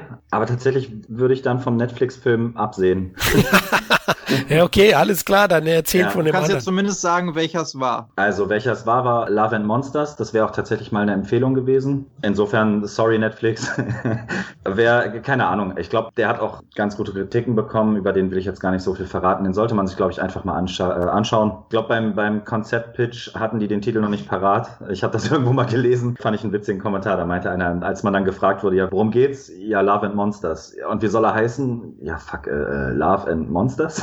ich glaube, so ungefähr ist das entstanden. Aber der ist auf jeden Fall ganz cool. Aber passt ja auch. Passt auch. Ähm, und vor allen Dingen äh, das, das Setting-Design und, und die CGI und so ist mit sehr viel Liebe gemacht. Das sind auf jeden Fall mal andere Monster, sagen wir mal so in einer echt cool zusammengestellten Welt, muss ich sagen. Ich mag auch die Hauptfiguren, die Jungdarsteller, die machen das auf jeden Fall alle, vor allem der Hauptdarsteller recht gut, inklusive einer sehr sympathischen Hunderolle. Ja, äh, aber wie gesagt, das war jetzt gar nicht der Film, den ich mir dann eigentlich noch vorknöpfen wollte, aber auf jeden Fall eine kleine Sehempfehlung zwischen all den tausend Netflix-Produktionen hatte, der mich zumindest mal positiv überrascht, sagen wir so. Ist sogar äh, auch, wo du das gerade sagtest, mit den Effekten, glaube ich, für einen Oscar nominiert worden, für ja. die VFX oder was, ne? Zu Recht meiner Meinung nach auch Hammer-Mischung zwischen CGI Practical Effects und so. Genau, also war wirklich eine, eine richtig coole Masken- und CGI-Arbeit und so und auch einfach mal was anderes. Da hat sich jemand was beigedacht, das merkt man bei dem Film sofort. Kann ich Ja. nur zustimmen. Aber jetzt erzähl deinen Titel, der dir so am Herzen brennt.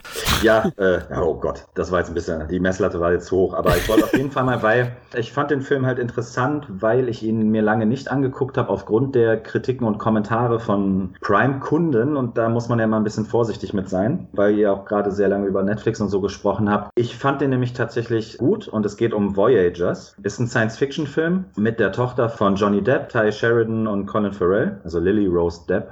heißt sie, glaube ich. Und zwar geht es darum, dass die Welt, gut, das ist nicht wirklich neu, die, die Erde steht so ein bisschen vom Untergang, der Mensch kann da nicht mehr lange überleben. Es wird ein anderer Planet gefunden, der bevölkert werden kann, aber der ist so weit weg, dass ähm, mindestens ein, zwei Generationen übergreifend ähm, irgendwie gehandelt werden muss. Heißt, es werden 30 Kinder geboren, die für nichts anderes gedacht sind, als in die Rakete zu steigen und auf dem Flug dorthin sich zu vermehren, um die darauffolgende Generation sozusagen auf diesem Planeten dann mit der Neubevölkerung sozusagen beauftragt. Und es geht um diese Generation dazwischen. Also die, die quasi in die Rakete steigen mit äh, Colin Farrell als einzigen Erwachsenen an Bord. Ich glaube, die sind so geschätzt vier, fünf Jahre alt, bevor sie in diese Rakete steigen mit ihm, werden auf nichts anderes gepolt, lernen von Anfang an alles, was sie brauchen, um eben auch ohne ihn auf dieser Mission klarzukommen. Was vielen Leuten einfach nicht passt, ist, glaube ich, das Tempo und die Erzählweise. Also es geht relativ schnell nach vorne. Die Kleinkinder sieht man nur als Einstieg sozusagen, damit man weiß, worum es geht. Der Film spielt größtenteils eben in diesem Raumschiff, was unterwegs zu diesem anderen Planeten ist. Und die Kinder sind, das sind alles schon Teenager. Deswegen eben auch besetzt mit Lily Rose Depp und Ty Sheridan und so weiter. Und die spielen halt sehr kühl. Der ganze Film ist extrem ruhig und die, die Teenager kommen einem fast schon ein bisschen debil vor. Das meine ich gar nicht abwertend, sondern das hat eben auch seine Gründe, weil die eben auch, seit sie äh, an Bord sind, eine gewisse Flüssigkeit immer zur Mahlzeit hinzunehmen, die Triebe und Emotionen unterdrückt. Das wissen die nicht, das, sondern äh, aufgrund dessen, dass die eben ständig am sich weiterentwickeln und lernen, finden die das quasi selber raus. Und dann gibt es eine, eine Revolte an Bord und von da an wird es dann ein wenig emotionaler, aber wir sprechen eben von Teenagern, die gerade herausgefunden haben, dass sie eigentlich niemals dieses Raumschiff verlassen werden. Ja, ich fand das mega interessant gemacht, weil es kommt dann eben zur Revolte, was so ein bisschen fast schon, ich habe es auch an anderen Ecken mal gelesen, was so ein bisschen jugendfeindlich rüberkommt, ist in dem Moment, wo sie aufhören, diese Tabletten zu schlucken, eben aus Revolte, aus Rebellentum heraus. Von hier auf gleich verhalten die sich auf einmal richtig hormongesteuert, primitiv und so weiter. Und irgendwann gilt nur noch das Recht des Stärkeren, es ob Jugendliche einfach quasi in Zaum gehalten werden müssen von den Erwachsenen. Das ist halt so ein bisschen, ja, fragwürdig für den Film, aber interessant. Ich finde tatsächlich auch, also der hat auf jeden Fall extrem intensive Momente, ohne unglaublich blutig oder brutal zu sein. Und äh, gerade gerade bei so Hetzjagden oder wo es nur noch ums Überleben geht, finde ich den auch echt gut. Und was dem Film, was für mich noch ein Plus ist, was aber mittlerweile natürlich im Genre auch nicht neu ist, der ist sehr stylisch, also visuell auf jeden Fall sehr beeindruckend. Auch die Kameraarbeiten und so sind sehr gut. Ja gut, die Prämisse, äh, also nicht selten wird man an Herr der Fliegen denken oder auch so ein bisschen eben am Ende an Passengers, weil du eben weißt, du wirst selber gar nicht, also diese Teenager wissen halt, okay, wir werden niemals irgendeinen Planeten sehen. Wir werden einfach eh unser ganzes Leben lang in diesem Raumschiff verweilen. Es ist also quasi so eine auferzwungene, unfreiwillige Aufopferung für die, die es verkackt haben, sozusagen. Aber ich finde, das ist insgesamt auf jeden Fall deutlich besser, als es zum Beispiel die Durchschnittsbewertung auf Amazon vermuten lässt. Und wenn man sich die Kommentare durchliest, dann liegt es eben meistens daran, dass gerade die Teenager-Schauspieler eben sehr, sehr auffällig ja, so debil und emotionslos und so weiter spielen. Und ich glaube, im Zeitalter von, von Netflix und schneller Action und so weiter ähm, kommen, glaube ich, einfach viele Leute darauf nicht klar. Wenn man sich darauf einlässt, finde ich den Film echt intensiv. Ist so eine kleine Überraschung für mich gewesen bis jetzt, was dieses Jahr angeht. Er könnte als Serie vielleicht sogar besser funktionieren noch als, als Film. Jetzt hat man so um die 100, 110 Minuten, glaube ich, dafür genommen. Und diese Charakterentwicklung natürlich der, der Teenager, bevor sie es rausfinden, aber vor allen Dingen eben auch nachdem sie aufhören, diese, diese Medizin zu nehmen und so und sich eben dann ja, ihren natürlichen Trieben hingeben und so. Das, das nimmt teilweise schon wirklich das Parfüm ähnliche Ausmaße, wo man sich auch ganz gern mal sehr steril einfach an die Titte packt oder was weiß ich. Das kommt halt sehr komisch rüber, weil es eben von einer auf die nächste Szene passiert. Das kann so ein Film meiner Meinung nach gar nicht so richtig fassen in der kurzen Zeit. Ah, fassen. Fassen. Aber trotzdem insgesamt, wenn man sich das eben alles denkt und so, dann, dann kommt man da, glaube ich, relativ klar. Ist auf jeden Fall meine Empfehlung. Das klingt cool. Ich glaube, den werde ich mir nochmal gönnen, dann die nächsten Tage. Ja, den werde ich mir auch mal ran, äh, anschauen, glaube ich. The Voyagers heißt der? Einfach nur Voyagers, ja. Voyagers, okay. Ja. Okay, werde ich mir auch anschauen. Passengers fand ich ja ganz gut, ja, auf seine melancholische Art und Weise. Ja. Ich mochte den auch. Und vor allem visuell und so ist der, ist der auch ein Bombe gewesen. Gut, ich würde sagen, jetzt sind wir am Ende angekommen. Ja? Wir hoffen, liebe Hörer und Hörerinnen, wir konnten euch ein paar Filmtipps geben für die nächsten Wochen, bis das Kino dann richtig durchstartet. Wie immer freuen wir uns über Feedback oder iTunes-Bewertungen sehr, also haut in die Tasten. Hierzu könnt ihr uns über die bekannten Kanäle auf Facebook, Twitter oder direkt auf dem Entertainment-Blog kontaktieren. Danke fürs Zuhören, danke euch fürs Teilnehmen, Jungs. Ich wünsche euch einen schönen Sommer, aber wir hören uns eh wieder vorher bei irgendeinem Thema. Ja, da bin ich auch ganz sicher. ja, genau, wir beide besonders bald. Auf jeden Fall macht's gut, gell? Ciao. Ciao. Jo, ciao.